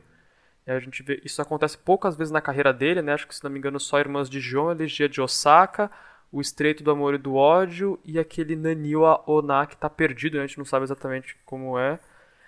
Não lembro se tem mais algum, mas acho que são, são cinco esses quatro, mais o Haru, que ele assina o roteiro também. Normalmente ele não faz isso, apesar dele mexer bastante, pedir pro Yoda lá escrever 300 vezes, quase sugar a vida do, do Yoda até ele acertar. mas ele assina e a gente vê que tem alguns aspectos bastante biográficos que ele insere ali, né? Aquele momento em que, por exemplo, o Haru volta para casa depois de, de, ter o seu filho eh, tirado dos seus braços, né? Tá extremamente mal, psica não tá aguentando essa situação, ela volta para casa e o pai acaba de falir justamente porque tinha investido em tecidos, né? Uhum. E aí ele é, ela é vendida para uma Sim. casa de gueixas, é extremamente biográfico. Né? Nossa. Né?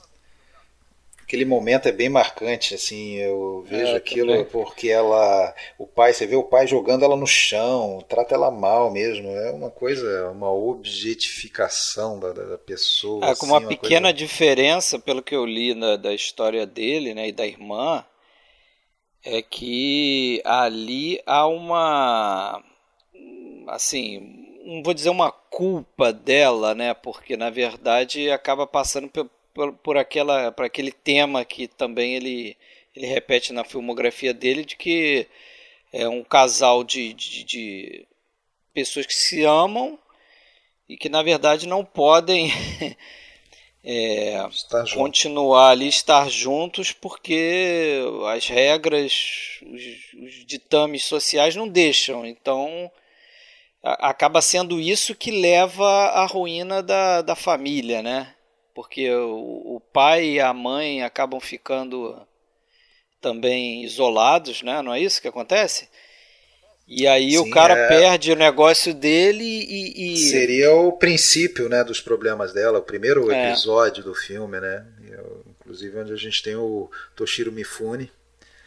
É... E, tem, e aquela, aquela cena da, da, da decapitação do Toshiro Mifune é sensacional, né? A forma como ele filma ali, aquele plano ali, né? a economia é, utilizando um plano one único, scene, né? one cut dele, é. né? Uhum. Só que assim com uma economia necessária, porque evidentemente ele não, não, não poderia mostrar a, mostrar a pessoa com a cabeça rolando ali, sendo decapitada, mas é de uma elegância, né? De mostrar o, o, o Toshiro Mifune a câmera sobe para mostrar o, a, a, lâmina ali levantada, né? um, um carrasco ali. A lâmina desce, a câmera fica lá em cima, até num, num enquadramento é, não muito usual, né? com a cabeça é, é, numa posição estranha ali do quadro. Mas depois isso se acerta quando a câmera volta a seguir a espada e aí a espada sobe, né? Ele tira a espada e a espada desce e a câmera fecha na espada. É o, único, é o único filme do Mifune pro, pro Mizoguchi, Rafael? Você lembra se tem mais algum? Eu acho desse? que é, até porque nessa época o Mifune ainda tá meio começando ainda, né? O papel dele como Katsunosuke é bem rapidinho, né? Ele já é era. Ele tava fazendo o Cão Danado, né? O, o tinha acabado de fazer o, o Cão Danado ali Cão Danado é de quando? Não, é, o Cão Danado ele é de 48. 48. 48. 49, é. desculpa. O Cão Danado é, é 49. tem razão, ele já, ele já, era um diretor de 49. Ele, é, ele, ele, ele começou ali, em 47. Né? Ele começou em 47. Ele tinha 5 anos. Só que realmente ele se firmou muito rápido, né? Porque com Anjo Embriagado, Cão Danado. É verdade. É, o Rashomon. O Rashomon ali, ele já estava. de 50. Ele já estava firmado. Ele, ele realmente se fixou muito rápido como um grande astro. Mas é, realmente a carreira dele não era muito longeva ainda, era só de 5 anos. Ele começou em 47. Mas eu, eu acho que você só fez esse com o Mizoguchi, não foi? Acho que sim. É. Mas você estava falando, Rafael, pô, queria que você continuasse ali o que você estava. Ah, outros aspectos interessantes, então, saindo da, da parte do roteiro, é, tem também, a, falando algumas coisas de, das escolhas do Mizoguchi, o, eu acho muito interessante como no começo, quando a gente encontra o Haru pela primeira vez, é toda essa sequência que ela tá com o Katsunosuke, né, o personagem do Toshiro Mifune, ela tá com um véu, então dá um ar quase santificado para ela. Esse, esse véu tem um tom bastante etéreo, é quase como uma blindagem também, né, entre ela e essa aproximação do amor desse personagem, da entrega, e justamente quando ela é banida do lugar, né? Esse véu desaparece e ele não volta mais a aparecer. Só no fim, quando ela a gente quando o fim reencontra o começo do filme, que é a abertura, na verdade, que ela tá com a cabeça coberta, mas não é nem o mesmo tipo de pano, né? Essa relação de um véu com uma aura, destacando de novo as qualidades do Mizoguchi para atenção ao figurino e o trabalho disso em relação a elementos da dramaturgia. Também acho a abertura do filme fortíssima. Até estava comentando isso no Twitter quando eu revi o filme, como ele cria uma, alguns posicionamentos de câmera e a relação do cenário com os personagens, como esse cenário decrépito dessa Edo destruída, né, ele, ele é projetado sobre as personagens, os personagens estão, estão imersos nessas sombras assustadoras e a angulatura, né, os ângulos deles fazem com que fique um negócio extremamente esmagador. Então me dá a impressão dessas personagens sujeitas a essas estruturas, né, não só físicas em termos arquitetônicos, né, mas também simbolizando uma lógica de poder, né, uma lógica de estrutura social que as oprime, que as esmaga. Então é esse cenário extremamente sombrio e começa justamente com o Traveling, que vai para frente, justamente o oposto do Tamaro, né? O Tamaro começa justamente com o Traveling, que vai para trás, mas é que são planos que estão justamente com Se diz ali no, no plano de abertura mesmo. Isso, no plano de abertura. Seguindo, a gente está né? seguindo. É, tem objetivos a, completamente a diferentes, né? Sim. É, e também é um, é um. É muito bacana ali. Acho, a, se não me engano, é Audrey Bock que comenta isso, é, e, eu, e eu concordo. Acho que foi ela que falou, espero não estar dando crédito para a pessoa errada mas como aqui também a distância da câmera para os personagens, que já é uma, uma é, é, corrente no cinema do Mizoguchi, né? a gente falou bastante sobre isso no episódio passado também, mas como aqui é como se fosse também uma compostura, né, frente à desgraça dessa personagem, ou seja, o Mizoguchi também ele não está fazendo o que alguns diretores acabam caindo, que é aquele misery porn, né, ficar registrando o sofrimento, a miséria, a, a, a, tudo as, as desgraças e a dor daquele personagem para se aproveitar disso e extrair né, alguma coisa mais é, uma coisa exagerada, uma coisa até às vezes cafona disso tudo, não, ele tem uma, uma postura muito séria frente àquilo tudo isso, ele não se rende a esse a essa projeção, a essa, essa, esse registro da imagem que ele está produzindo, e isso dá uma força tremenda pro filme, porque apesar dela estar tá numa sequência de desgraças que no momento você fala, meu, não é possível que essa mulher vai sofrer mais, né? Você chega nesse cúmulo, Exatamente, essa apoteose é. da desgraça, e mesmo assim você continua, continua crível, plausível e mantém um certo posicionamento crítico quanto a isso. Nesse sentido, também acho fortíssima a cena que ela é levada, ela quase como ouve, né? De alguma forma ela é seduzida por aquele som que vem do templo, ela vai até lá, que, que é o que dá a entrada para os flashbacks, mas a ideia de ver os rostos dos outros homens de ao longo da sua vida. De imagens, Exatamente, né? nas imagens religiosas que estão aonde? Elas estão superiores, elas olham para baixo, né? Elas quase julgam as pessoas que estão adentrando aquele templo. Então é como se aqueles homens estivessem sempre julgando a figura dela ao longo de toda a sua vida. E aí e a relação a ideia de proporcional, né? São muitas figuras de Budas ali, de... E, e, e, só ela ali, né?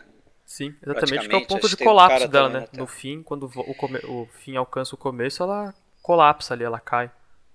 É, agora só um detalhe aí sobre esse trabalho de câmera aí que você falou do início, é que eu li que o, o Kazumi Agawa, que depois passa a fotografar todos os filmes do, do Mizoguchi, é, a partir de 1953, ele, ele estudou o trabalho aqui do Yoshi Mirano, que foi fotógrafo desse filme, justamente porque ele queria entender é, como é que eles faziam esses movimentos onde a câmera virava praticamente mais um personagem ali. Às vezes ele, ele, ele isso acho que acontece no início do filme ali. É, você tem um trajeto que a personagem da, da que no Itanaka faz e que muitas vezes a câmera cruza esse trajeto e, e, e, é, assume a posição dela e ela assume a posição que a câmera estava antes, entendeu? Então, essa mudança de, de direção relativa entre câmera e ator era algo que o, que o Miyagawa aprendeu observando esse trabalho do, do Irano, nesse filme aqui. E depois ele vai fazer isso em outros filmes. Né? Ah, esse filme foi. A gente você até comentou é do Shintorro, mas eu acho que ele foi só distribuído né, pela Shintorro, porque em princípio todos os estúdios recusaram é, esse é, filme. Ele tem uma produção meio torta, assim. É uma produção, é, não sei se independente, não, não dá para dizer que seja independente, mas o mas é um filme do início ao fim do Mizoguchi. Eu acho que é um filme que você não consegue dizer que é um filme de estúdio de maneira nenhuma, um filme do Mizoguchi. É, o, o produtor ele conseguiu financiamento e, depois aí que esse filme acabou sendo é, é, distribuído. Ele, o produtor, que eu agora não, não me recordo o nome dele, é um cara que já era de prestígio, tinha feito um filme do Uzu lá, os irmãos Munekata, até com aqui no Itanaka também, e, e por isso depois esse filme acabou daí tendo uma uma receptividade maior, mas para o início os estúdios estão recusando essa história aí. Uh, eu acho que spoiler aqui seria dar o finalzinho mesmo do filme agora, porque a, a, a trajetória deca, de, de, decadência constante, isso está na essência do filme. Sem dar detalhes, não, não, não, teria spoiler aí, mas basicamente, porra, tem esse episódio inicial em que o. o, o não, dá, não, sei nem se dá para chamar de amante, porque eles tiveram um encontro, né? É, que ele é executado e ela e a família banidos do, da corte. Né? E depois ela vira concubina do, do, do Lorde, né? com o objetivo específico de dar a luz ao filho, já que a mulher é, é infértil e logo depois disso é dispensada, vendida como prostituta, né? depois é, vira empregada de uma outra família e aí causa lá ciúmes na esposa, aquela mulher careca, né? E depois ela ainda se casa e logo em viúva, né? É, vai se abrigar num, não sei se num templo, num mosteiro e acaba sendo expulsa por um por um mal entendido, na verdade, que ela não tem culpa. Acaba virando mendiga, prostituta de rua, ou seja, não, não tem fim, né? A gente sempre acha que ela chegou no fundo do poço e só piora, né? É uma coisa realmente da pena dela. E, e, e aquilo, a gente não vê esse comportamento é, que, que, que, dê razão a isso, né? Como seria a personagem do livro. A personagem que no livro não tem nome, não, não se chama Aru no nome é, no, no, no, livro. É, mas é uma, uma, coisa absurda né, o que essa, essa personagem passa. Né? Ele, se, se tinha aí uma. Se ele trazia traços da sua história e da sua biografia, é, talvez relacionado às mulheres da vida dele, a irmã que sacrificou, ele levou isso ao extremo aqui nesse filme. Né? Inclusive, uma curiosidade, talvez seja proposital da parte do Mizoguchi, a gente nunca vai saber, mas Matsudaira, que é justamente o cara aqui que, é, que manda o emissário com a, uma ilustração de como ele quer a mulher, né? uma cena que é ao mesmo tempo cômica e extremamente ofensiva pelo seu nível de objetificação. Mas Matsudaira é o nome do visconde que desposa a irmã geisha dele, né? que permite que ela financie toda a, a família no começo da vida. Não sei se é uma, uma uma escolha Nossa, proposital, uma, uma, coincidência. Aquela cena é, é, uma das cenas aí que marcam no filme, né, da escolha que ele vai a Kyoto, né? Kyoto seria famosa por, pelas mulheres bonitas, né? E aí tem lá uma uma fila de mulheres e nenhuma é Ele perfeita, nega todas, né? É, nega todas. Mas falando dessa ideia de, de da, do, de quanto sofrimento passa a personagem da Oharu, né? Enquanto esse, esse corpo é destruído, porque ele é explorado de todas as formas possíveis, ele, é, ele é dizimado por absolutamente todas as estruturas sociais e, e de relacionamento direto no qual ela está tá exposta. Também nesse sentido eu acho o filme um, quase um estudo sobre o corpo da própria Kinuyo Tanaka, né? Como a câmera tem uma atenção aos gestos, às formas, às posições, praticamente toda maneira que é possível fazer uma retratação, né? E dar a ela um peso simbólico, signico, é, significativo, né? Tô, tô redundando um pouco aqui nas palavras, mas acaba se transformando num estudo poderosíssimo sobre o corpo dessa atriz, né? Não só sobre a personagem.